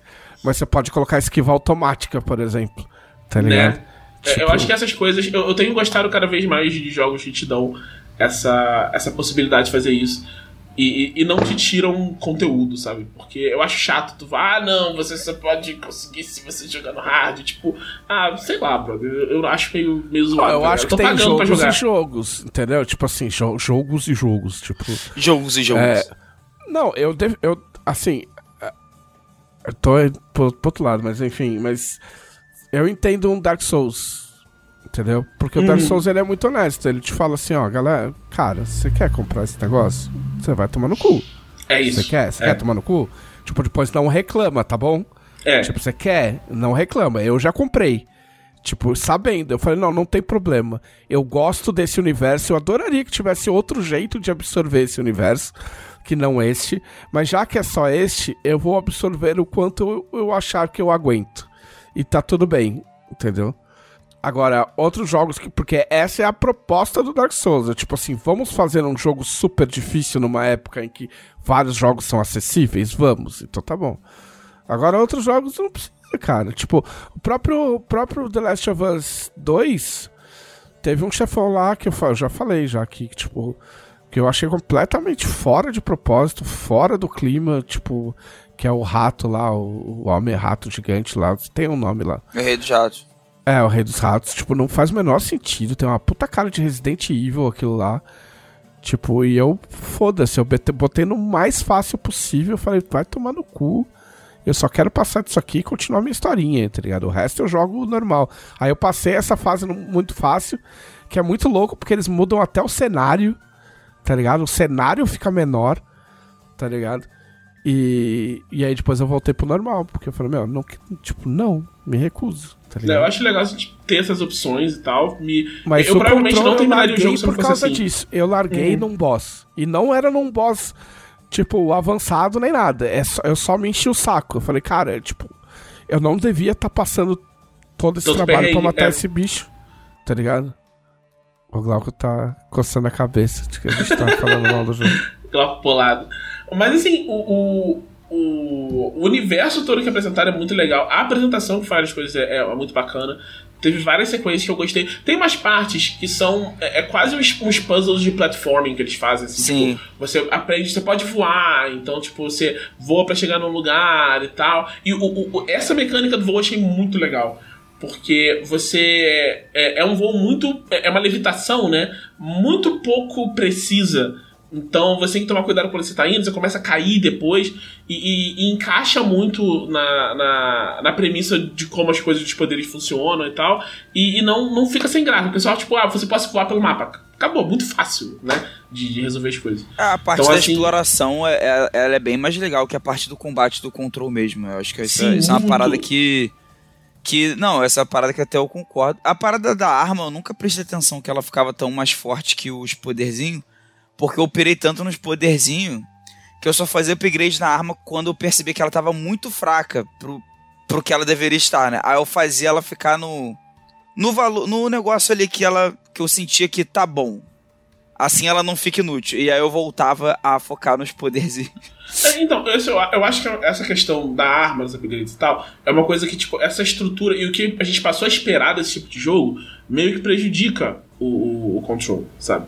Sim. Porque é, a ideia é, tipo, pô, você tem. A, a, arma faz sentido. A arma faz, a, ter a arma faz todo sentido, ela é muito bem explicada. E eu gosto que ela esteja ali. Na história, né? Da história, é. Mas. É, ela podia ser construída de outro jeito se você não tivesse que ter upgrade, se você não tivesse que ter customização, Sim. se você não tivesse que ter um sistema de nível, sabe? Se o personagem fosse, tipo, ganhou o poder, o poder faz isso, esse poder fazer isso até o final, sem mexer nele, o jogo funcionaria muito melhor. Sim. Porque você ia poder pegar a telecinese, a telecinese dá um, um dano enorme de primeira, mas ela é tipo, menos precisa que a arma. Então você tem uma, uma ferramenta precisa e uma, uma um, um é, instrumento Pode duplo. crer. Essa coisa de querer meter upgrade e e level up na, nas habilidades a qualquer custo, né? Às vezes. Às vezes era melhor não ter, né? É, eu acho que prejudicou aí nesse, nesse sentido. Mas a história é muito legal. A história é mesmo muito legal. Ela vai progredindo de jeito legal. Eu não fiz todas as side quests. Mas é, me parece que seria bacana fazer, principalmente se você gosta do gameplay, porque isso é chato, né? As sidequests tem muito mais, tipo, ah, tem um inimigo específico aqui, ficar, ah, eu, eu caguei pro seu inimigo específico, tá ligado? eu não quero, eu não quero dar mais tiro. Mas é, a coisa toda, a, a, estética, a coisa que você tem que passar pelo hotel para ir pros lugares, isso é muito, muito legal. Eu, eu gostei do, do contexto todo. No final, é, uma coisa que eu achei bacana também é que o jogo termina, tipo, três vezes. Eu não quero estragar. É, mas é quando verdade. você achar que o jogo terminou, ele provavelmente não terminou. Continue jogando, assim. Tanto que a hora que ele termina de verdade, eu fiquei, acho que não acabou, não. eu acho que vem mais. E eu tô bem, tô bem empolgado para ver o, o Alan Wake 2, ver o que, que eles pegam. Do, um pouco receoso deles quererem meter esse loucão de ah, o Alan Wake vai ter uma árvore de habilidades agora. E aí, sabe? E aí Não, talvez. Tudo que eu sei desse jogo é que vão ser do- dois personagens. Vai ser uma personagem, uma mulher policial. E o Alan Wake. E você vai alternar. E o bagulho vai ser survival horror mesmo. Tipo. Tipo. É, sendo survival horror, não sei se cabe muito essa ideia dos poderzinhos com upgrade, né? Se Diz que tem lance de investigação. Que quando você joga com a mina, você entra no. Tipo, eles não, não explicaram direito, mas tipo, você entra no headspace literal dela. E aí você vai ter como colocar as pistas e Ih, maneiro. colocar as pistas na parede. Uma... O pessoal descreveu assim, tá ligado? Mas diz que a parte de investigação é pesada e, tipo, real mesmo, assim. Pô, maneiro. Obrigado. Isso, é- isso é bem maneiro. Deixa eu Mas mais empolgado, não vai ser survival horror mesmo. É, se não for survival horror que nem Resident Evil, né? Que você puxa uma bazuca. Mas o Resident Evil, ele até, sei lá, até o 3, e- ele era uma parada assim, sabe? Isso, tipo, é, independente da, da arma que você tinha, você tinha pouca munição, você tinha muito pouca Sim. vida, então É. você tinha que tomar Tinha que muito ficar cuidado. mastigando, mastigando folha de coca pra, pra recuperar energia. É, ele era, era uma parada assim, você tinha a arma mesmo, tipo, o lança-foguete mesmo, o lança-foguete serve pra você atirar no boss. Porque senão Ah. você não, não tem como Sim. enfrentar o boss. Porque o boss é um monstro um gigante. É, e aí no Resident Evil 4 é que começou a mudar o rolê. Resident Evil 4, o, Léo explode cabeça de gente com chute. E aí. Ah, é, sim, tá esteroide. Total. é. Tipo, Aí- WWE anos 2000. Mas eu, eu acho que antes disso, eu, eu diria que é bem survival horror, sim, o Resident Evil.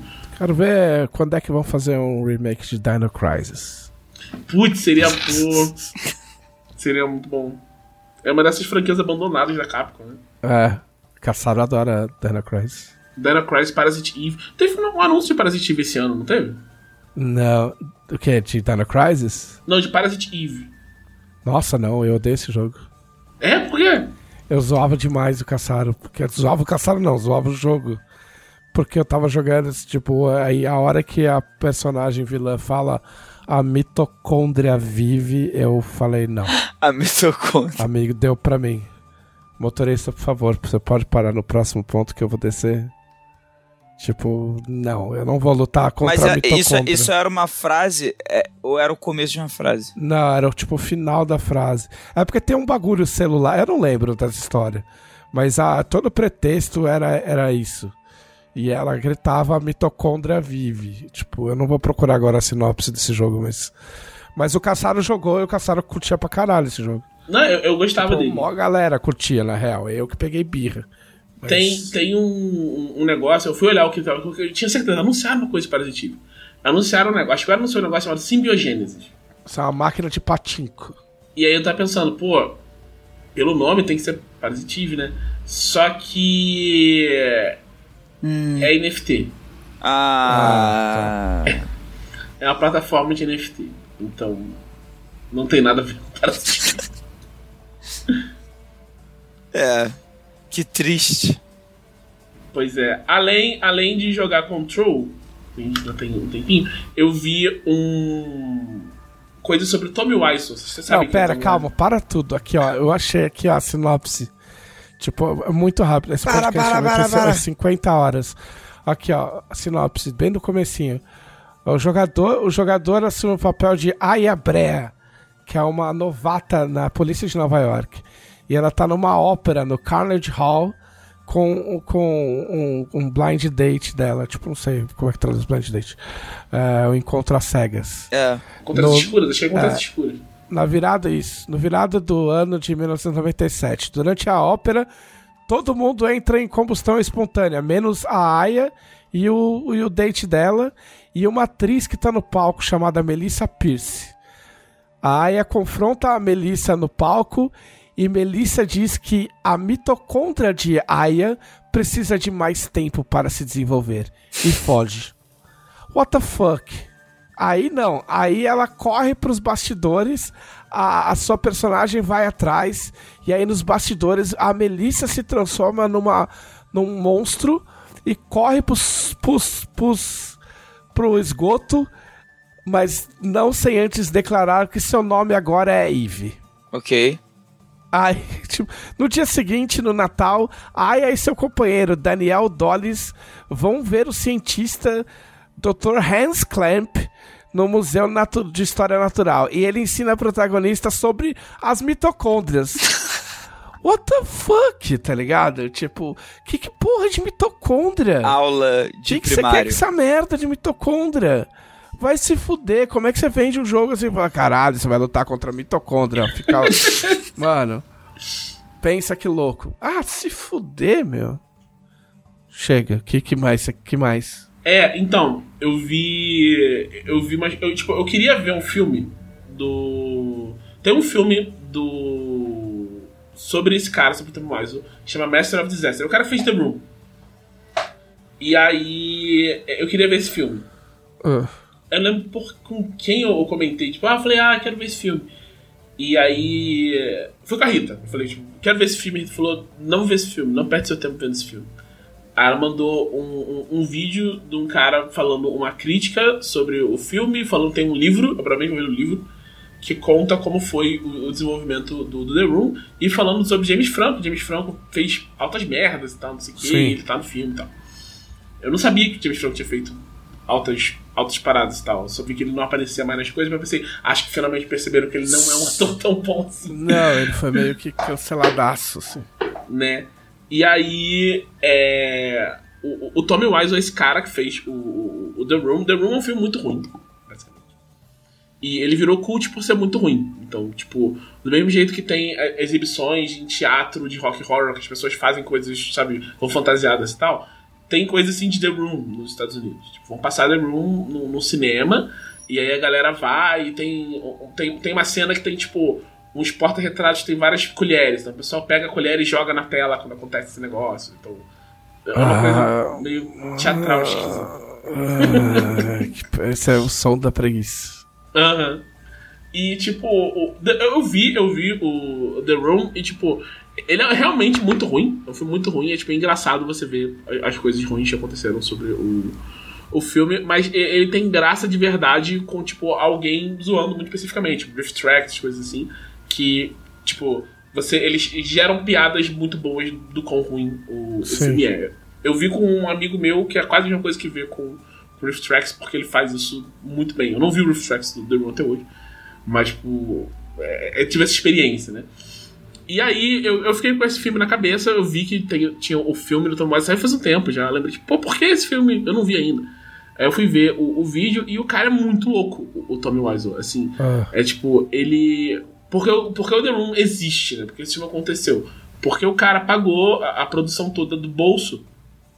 E, tipo, já é uma coisa meio esquisita, né? Alguém conseguir pagar a produção de um, um longo no bolso, longos são muito caros.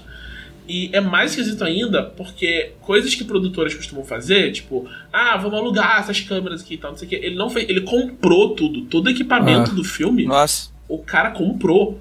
Então, tipo, é- é- de onde vem essas, essas coisas tudo? De onde vem esse dinheiro, né? O, o que me deixou mais. Eu tava mais curioso, eu cheguei, talvez o filme falasse, mas o livro falasse, é, tipo, de onde vem o dinheiro do Tommy Wiseau? Porque Aham. ele é um cara que não. Tipo, é um maluco meio. apareceu do nada e tem, já sabe? O, o- tipo, o, tem um cara. Tem uma cena no, no, no filme que eu vi mencionado no, no vídeo. Que é um cara que é tipo. Porque são profissionais que estão trabalhando com ele, né? Ele não tá tipo, ah, vou chamar meia dúzia de maluco aqui na rua pra fazer meu filme. Não, são tipo, todos profissionais de cinema que estão trabalhando ali. E, e trabalhando pelo preço que profissionais de cinema trabalham. E custa caro, tá, gente? É, não é tipo barato. assim, e tem horário, tá? Tipo, ah, quer dizer, eu não sei como é que é nos Estados Unidos, mas tem sindicato. Se você passa o horário, tá ligado? Tipo, e rola reclamação, você toma no cu. Né? Então, É, tipo- eu acho que é o mesmo rolê. E aí, esse cara, é, ele. O Wiseau, tipo, ele pede um negócio, o Wiseau dá um cheque pra ele. E o cara fica, porra, não acredito que esse maluco. Esse maluco tá querendo me enrolar. Ele pega e vai no banco. Porque é, é, os Estados Unidos é um lugar muito arcaico com coisa de banco, gente. A gente tá num outro, num outro patamar com isso. Sim. Os caras recebem cheque, eles vão de fato no banco. Eles usam cheque ainda hoje. E eles vão no banco pra descontar cheque. Aí o cara pegou o cheque, foi no banco. E aí o, o cara falou, pô, foi falar com o atendente do banco. E falou, pô, é, eu tô meio preocupado com esse maluco aí, me deu esse cheque, mas pô, não sei se eu vou trabalhar pra ele ou não, porque. Sei lá, né? De onde. De repente tem dinheiro pra pagar isso, mas e as outras coisas? E o atendente do banco, de forma completamente antiética, chegou e falou pra esse cara assim: Não, os recursos dele são praticamente ilimitados. Aí o cara Nossa. pensou, pô, então. Então é nós, né? tipo, daí que o filme vai ficar. Daí que o filme vai ser uma bosta. Vai pagar meu aluguel esse bagulho. Sim. E aí ele ficou lá, eles ficaram trabalhando com o cara e tal, e aturando as maluquices dele, que são, tipo, coisas assim. Tensas, sabe? Tipo, é, dele. Ele ficou. Ele chamava uma atriz pra fazer o par romântico dele e ficava falando, vamos praticar. Aí ficava agarrando a menina. Caralho. Tipo, em química na tela. E tem uma hora, tem uma cena de sexo, ele falou, vou passar o dia inteiro pelado no set pra todo mundo se acostumar. E, e o cara ficava andando pelado, encostando em você pelado e tal. Então, sim, desagradável, né? Mas. E, e ele era, tipo, o, o filme é contado pelo ponto de vista do cara que dividia o, o apartamento com ele, que de fato virou ator, né? Eles estavam falando, vamos fazer esse filme pra nós ter, começar a nossa carreira em Hollywood. E esse cara, ele, ele fez filmes e tal, que, ele virou um ator. O Tom Wiseau não, e ele tinha um rancor com isso, então ficava, tipo, toda hora descarregando coisas nesse maluco e tal. Então tiveram uma relação muito, muito desagradável.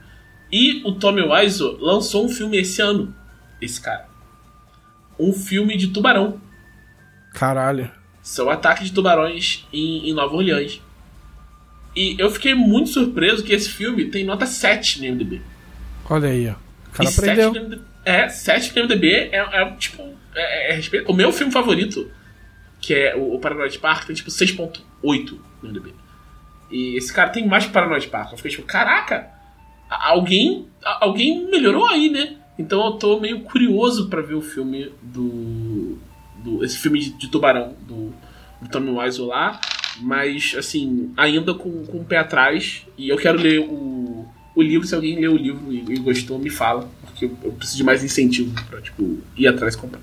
Caralho, tipo, tô. Puta, esse, esse filme que você gosta é, é do Gus Van Sant. Sim. Caralho. não é esse que começa com a fil- filmando as nuvens, não, né? Eu acho que não. Esse é filme de skate. Ah, tá, ok. Então tá bom. Então. Ah, tá, não, eu tô confundindo com. o Elephant, eu acho, que não é do. eu- não sei se é do Gus Van Sant. Não. Eu tô, eu, eu tô, eu tô confundindo o Gus Van Sant com outro cara, eu acho. O, o Guns você tem mais coisa loucura mesmo. Isso não é. Elefante eu dele, sim. É dele? Ah, então É é, esse aí, que é, que, é de, que é de tiroteio em escola. É. Esse eu nunca vi. ó, eu, só, eu acho que eu vi cinco minutos. Tipo, come, começa. Já falei disso aqui, eu acho. Começa, tipo, com. A gente já conversou sobre isso. Começa com as nuvens e, tipo, não, não para. E é cinco minutos de nuvem.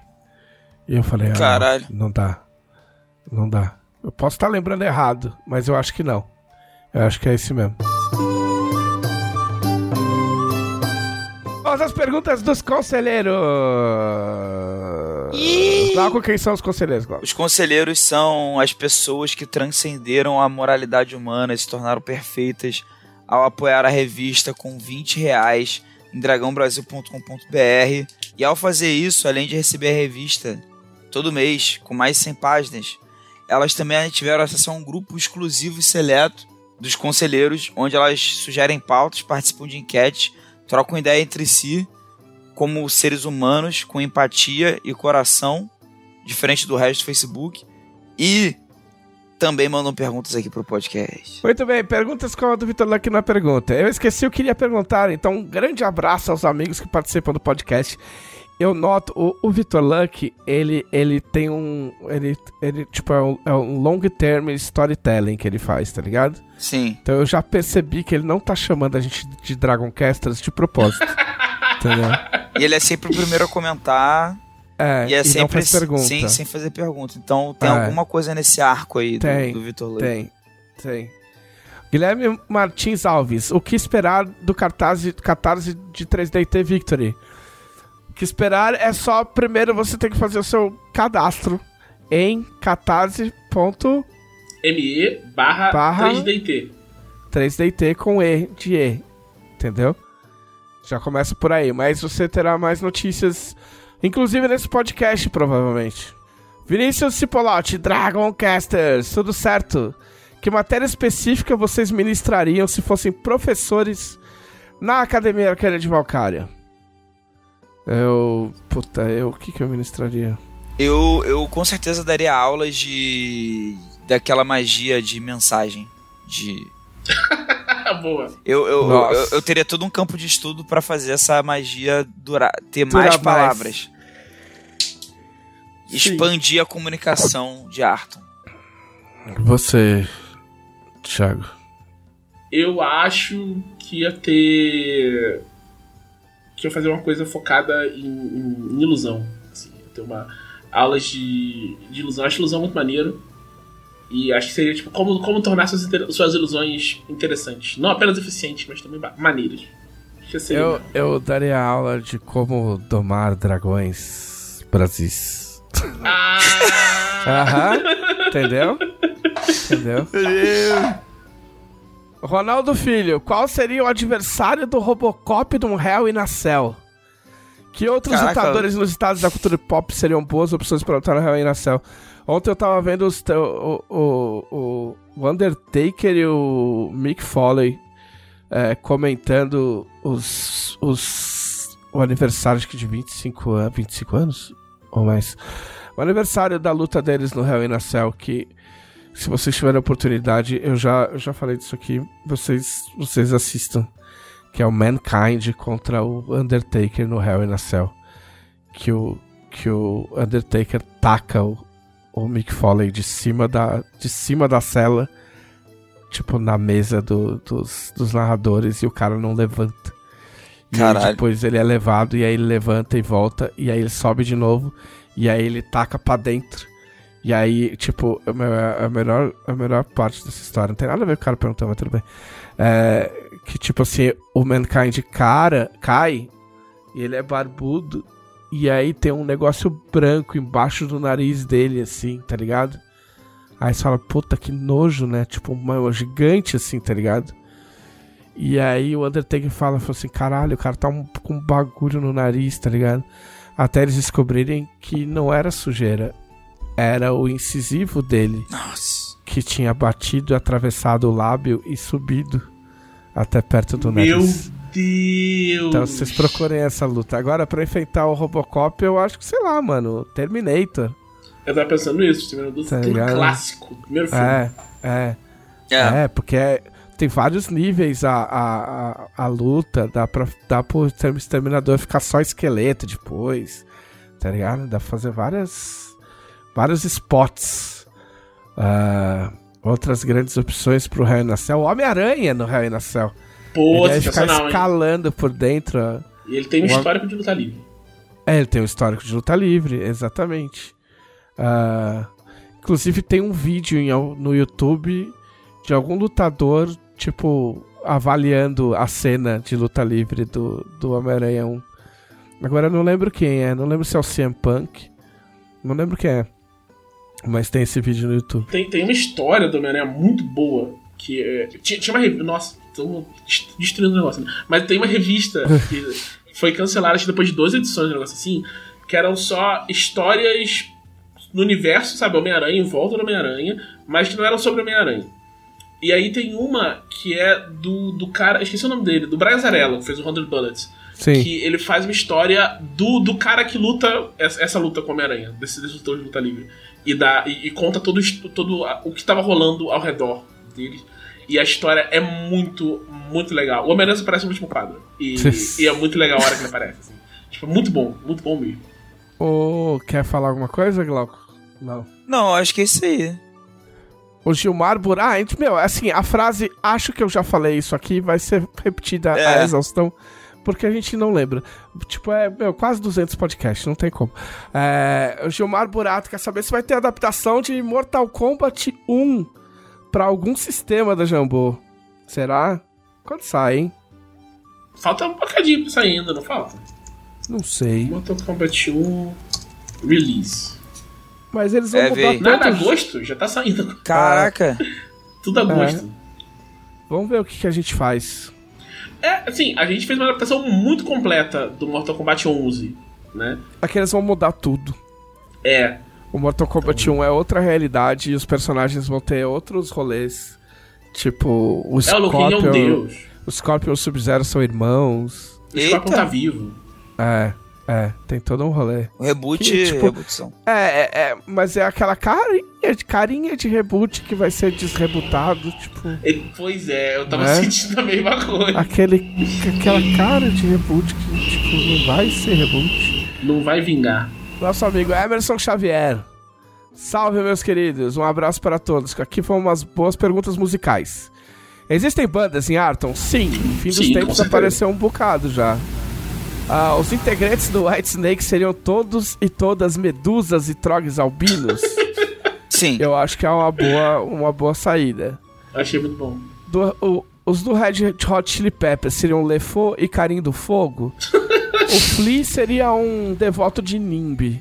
Muito Sim, louco. Com certeza. Mas eu acho que ele seria um Rini. Não sei porquê. Ele seria um Eu Rini doidão. Um Rini pelado. Um Rini pelado, doidão, devoto de Nimbi.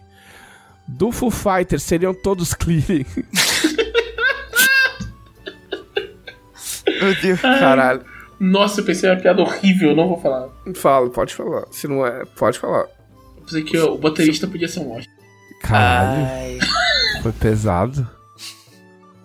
Caralho. Mas é, tá valendo, não é contra a lei, tá valendo. É, falem mais bandas que as raças de Tormenta dariam bons temas. Dream Theater seria uma banda de Sylphids. Ah, pronto. Lá vem essa merda. Não, mas imagina uma banda de Sylphids tocando a música de 24 minutos. Não, Eu acho muito adequado, porque Sífides podem lançar magia Tá vendo? Oh, caralho! Shots been fired. É, então, a, a, a banda que. Olha só, onde eu fui, hein? A banda que canta Wild Thing era uma banda chamada The Trogs, Olha só! entendeu? Porque eu lembrei, Pô, da- eu não lembrava que, foi- que eles tinham gravado The Wild Thing, mas eu lembrava da banda The Trogs. Então, podia ser uma banda só de trogloditas. Mas Troglodita em geral é bom pra, pra banda. Acho que tem uma vibe meio, meio punk, assim, meio visual nele. Parece música O- assim, os, Be- os Beatles, dado o nome, vocês acham que, que ia ser o quê? Tudo- Ia ser Lefeu? É, Lefou. Lefou. Tudo levou. Tudo Lefou, mano. Tudo Lefou. Lógico, mano. O que, que é? Lucy in the Sky of Diamonds é vem pra tormenta, mano. É, Imagina. Tipo, é um. um- caralho. Caralho, dá umas ideias loucas. tipo. propaganda da Tormenta, tá ligado? Tipo. Boa. Ah, Ok. ah, é que eu tô pensando aqui, né? Ah, Wellington Simões Jr., com o cenário de Victor e as arcas, não é uma banda, né? E anomalias que vêm dos cantos da galáxias, pode nascer uma maluca de meio elfo, me meraliano ou metalielfo. Raças misleanizadas. Seria Meu possível Deus. de alguma maneira? Olha, assim, Cara, uma, verdade, uma noção. Uma noção pra você tudo, ter né? sobre o TCT. É, uma noção de ter sobre o TCT Victor, tipo, se você tá pensando pode ou não pode, a resposta é sim, pode. Ah, é, provavelmente pode. Daqui a alguns anos poderia sair 3D T Alpha 20 anos, edição Deluxe com um livro simplão sem precisar de outros. Caralho. Tipo, se é, se é Deluxe, já não é, meu. Simplão. Não é simplão. simplão. É. Tá ligado? Mas assim, ó, vamos se concentrar no 3D T Victory. Pode ser, Vamos. vamos, vamos. Foco. Foco. Foco. Dalan Fabrício, opa, queria deixar duas perguntas. Quantas temporadas de Legado do Ódio são, estão previstas? Putz, pre- cara, previsto, previsto não tem, assim. A gente vai conversando na medida que vai rolando, assim. Eu tenho ideias pra quatro temporadas. Se vão ser quatro temporadas, vai ser mais, vai ser menos, a gente vai desmembrar essas quatro temporadas de outra forma, não sei. A terceira temporada gente botou um hiato no meio, então não, não sei. Mas eu pensei em quatro. É, eu tava pensando, eu fui comentar com a Laís, né? Tipo, ah, não, porque a gente vai fazer uma pausa. Ela acabou a temporada, eu falei, não.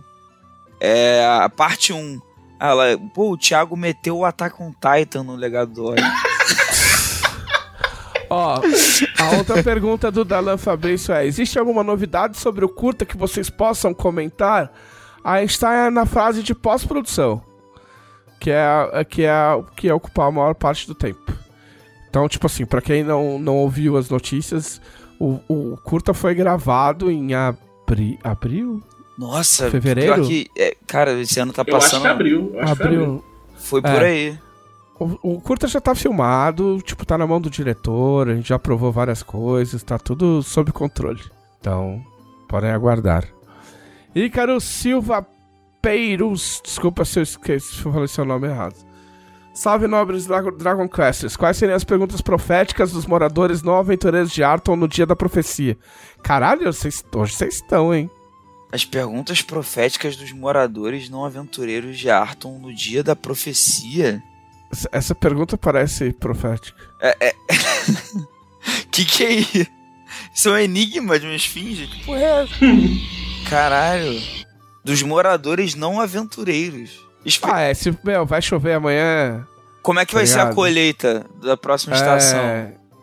Qual, qual, qual- como vai ser o filho da minha, da minha irmã? Eu sou tá corno? Eu sou corno, é, exato. Fui traído com, com o Minotauro. é, Vitor Mendes Demarque. Aos Dragoncasters de plantão. Se bálsamo restaurador é cicatricurigel, essência de mana é Red Bull? Não, Red Bull não Nossa, pode. Ó, assim. É, Red Bull não pode. Não, Não, tem que ser monster, ser- tem que ser monster.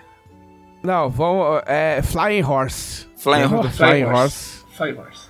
Flying Horse acho que foi o primeiro energético. É? Eu gosto Não, daquele. eu vi- a- aquele da Coca-Cola é bom também. Esqueci o Burn. Eu, eu vi uma história sobre um, um energético que teve só nos Estados Unidos, tipo, que era, era um energético alcoólico, com uma quantidade absurda de cafeína. E Ah. depois de um tempo as pessoas começaram a, tipo, morrer. É, que foi proibido, né? E foi proibido. Só que ele era muito comum em festa de faculdade. Começaram a fazer, tipo, manifestação pra não proibir. Cara, Caralho. como eu esqueci o Muito nome louco. dessa, dessa bebida. Né? Eu tô tentando lembrar e não tô lembrando o nome também. Era, é, é, uma- é um negócio todo colorido, assim, parece um refrigerante até, tipo. Isso. Isso. Ó, o, o Duda Villanova tá dizendo que Red Bull é poção de voo. e ele aproveitou a- o ataque de oportunidade pra, pra pedir a continuidade. Tipo, ó, trago a baila nesta. con- acho que ele quis dizer con- colenda tribuna virtual. O pedido de continuidade do quadro Segredos de Arton com o, o ilibado confrade Victor Luck com efeito ad eterno. Vamos ver o que a gente pode fazer. Tô pensando ainda. Não, é, Ainda gente, tem a final de temporada hoje, no dia que saiu o podcast. é, aproveitar que pode ter gente ouvindo o podcast que não tá ligada, né? O Segredo de Arton, uma série de vídeos muito foda que tá saindo no YouTube. Não é live, Ah. é um vídeo produzido com narração do Isso. Victor Luck contando deep lore e coisas muito fodas do cenário de Arthur. Sim. Na voz do. do Tem Bar- roteiro meu, tem roteiro do Leonel, tem roteiro do David, que fez a maior parte. Produção do Guilherme, artes do, Vi- do Walter Pax. É uma grande produção, hein? Ah, o Vitor Mendes de novo. Deixa eu ver. Ok. Dragon Quest, já lemos anteriormente a queda de deuses e suas repercussões na realidade. Como seriam as consequências de outro deus que não caiu, tipo Oceano e Asgard? Oceano, aguardem. A- a- aguardem a. que isso? Confirmado a queda de oceano? rapaz. Não, ninguém falou que caiu. Ah, Não, só aguardem. Ah, tá, aguardem. Aguardem o oceano. Mas ó, é- eu acho Aguardem que se cair, informações. se cair Calmir, é, é vira The Purge. Vira. Ah, vira putaria. É. É, o, Ah. a Asgard que ele falou ali, né, seria uma cataclisma, porque seria tipo. ia ficar sem. só- ia ficar noite eterna, né? Em ar. É aquele, Ah. aquela série. Aquela. Aquele evento DC Noite Final que acabou o sol, o Superman ficou sem poderes. Leandro Santiago Lima, salve Dragoncasters. Por que o Goblin atravessou a rua? Apenas respostas erradas. Pra fugir do aventureiro. Boa. Pra fazer maldade. Boa, Pensa, Ah. pra beijar o pé do Tuarão Fist. Muito bom. Gustavo Samuel. Salve Dragon Cast- Casteira. Hoje eu não estou muito criativo com perguntas, mas vamos lá. Temos o costume de guardar dinheiro em um porquinho. Onde isso vai chegar? Um excêntrico ou absurdo seria um arcanista guardar seu dinheiro em uma dimensão de bolsa. Ah, é normal. Ah, ok. Seria super É. prático, na verdade, né? Não É, seria. na se- verdade, na verdade era normal na- nos templos de D&D ter um ter um, como é que fala? Como é que chamava Uma aquela bolsa? Bag of Holding. Como Bag é of que é? holding, era bag É, of holding. buraco. Como é? Não, é Bag of Holding. Não, É, é. era uma bolsa. O buraco portátil é, uma outro bolsa. item. Não, não é buraco portátil. Buraco portátil se usava também. Ficar quieto.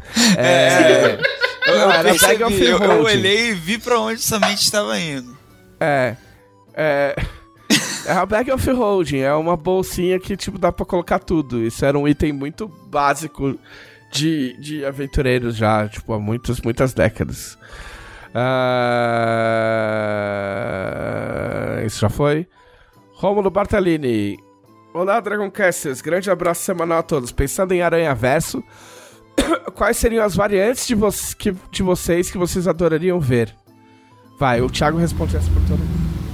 É, eu acho que a do Glauco já foi, né? É o do, do clipe do Jorge Versilo, você vê lá a variante do, do Glauco escalando, a, escalando o, o prédio. É, o, o, o Trevisan seria uma, uma aranha cientista, seria Ó. o Dr. Careca-Aranha. Doutor, Esse é cara. Boa. Eu, eu não sei. Você tem que ser todos os aranha. Pô aí, GG. Todos aranha. E o Vitor Leque voltou pra fazer jabá dos Segredos de Arthur, sexta-feira. Ok? E é só isso que a gente pode dizer de Segredos de Arthur. Que são segredos. Você tem que ir lá ver o vídeo pra ver os segredos. Exato. De Arthur. Se- É, recados. Segredos finais. Segredos finais. recados finais. Glauco. Gente, me sigam no Twitter, arroba Glauco Lessa, pra me ver falando mais de RPGzinho, Zelda, Alan Wake e tudo mais. É, assine a Dragão Brasil também, por 7 reais já dá acesso à revista em dragãobrasil.com.br. Como já foi dito anteriormente, né, considerem ser conselheiros, porque o grupo é muito legal, a oportunidade de fazer perguntas aqui é muito divertido. Além da interação da galera entre si lá no grupo, com a gente também, que a gente participa e com as enquetes que de vez em quando rola e para sugerir pautas, né, também. Se for o caso, vocês- sempre podem sugerir e lá é o melhor lugar para isso, né? É, além disso, aproveitem que o Legado do Ódio entrou, acabou a parte 1 da terceira temporada é, do Legado do Ódio, né? E assistam os episódios, fiquem em dia, né? Especialmente da terceira temporada que tem vários desdobramentos interessantes, é, muita dor no coração, é, romances trágicos e, e tudo mais, né? E é isso. É isso. É, Thiago. É, pessoal, me sigam no Twitter, arroba Thiago Rosa RPG, me encontrem no Blue Sky, que é só Thiago Rosa. Não tem. Não tem. Eu ainda não consigo convite, cara. Eu, eu- eu queria usar meu recado final tão rapidinho. Se alguém tiver um convite do Blue Sky, me manda aí. Ó, que feio fazer isso. Ó, vem uns cornos, tipo assim, eu- ah, galera, me siga no Blue Sky. Ah, se você me der um convite, eu sigo. Que isso? Amigo, eu mal. Eu nem te conheço. A galera já tá. tinha, um, tinha um cara que nem me seguia. Eu já avisei. Ele falou: ó, pediu o convite, vai tomar bloco. É feio isso, gente. Caraca, não, mas pedir, pedir convite em troca de follow é um, é um passo além. Eu tô pedindo aqui na amizade. Se alguém tiver sobrando Aham. e quiser me dar, pode me dar. Você tá usando o seu espaço de mídia pra coagir seus fãs. Que coisa. Vai, É Thiago, isso. fala. Você que tá no Blue Sky comigo, pode falar. É isso, gente. Me segue lá. Eu não tenho invites ainda, mas Obrigado. quando, Obrigado. quando tiver. Muito bem, me sigam no Twitter, arroba JM Trevisan, me sigam no Blue Sky se você já tiver convite, porque eu não vou dar convite pra ninguém. É só procurar JM Trevisan na barrinha de search que vai aparecer, porque a arroba deles é muito complicado. A gente tem que resolver isso, de alguma forma. É pior que tem como, mas é muito idiota. Mas é. Mas enfim. Este foi o podcast da Dragão Brasil, a maior revista de RPG e cultura nerd do país. Até semana que vem. Até.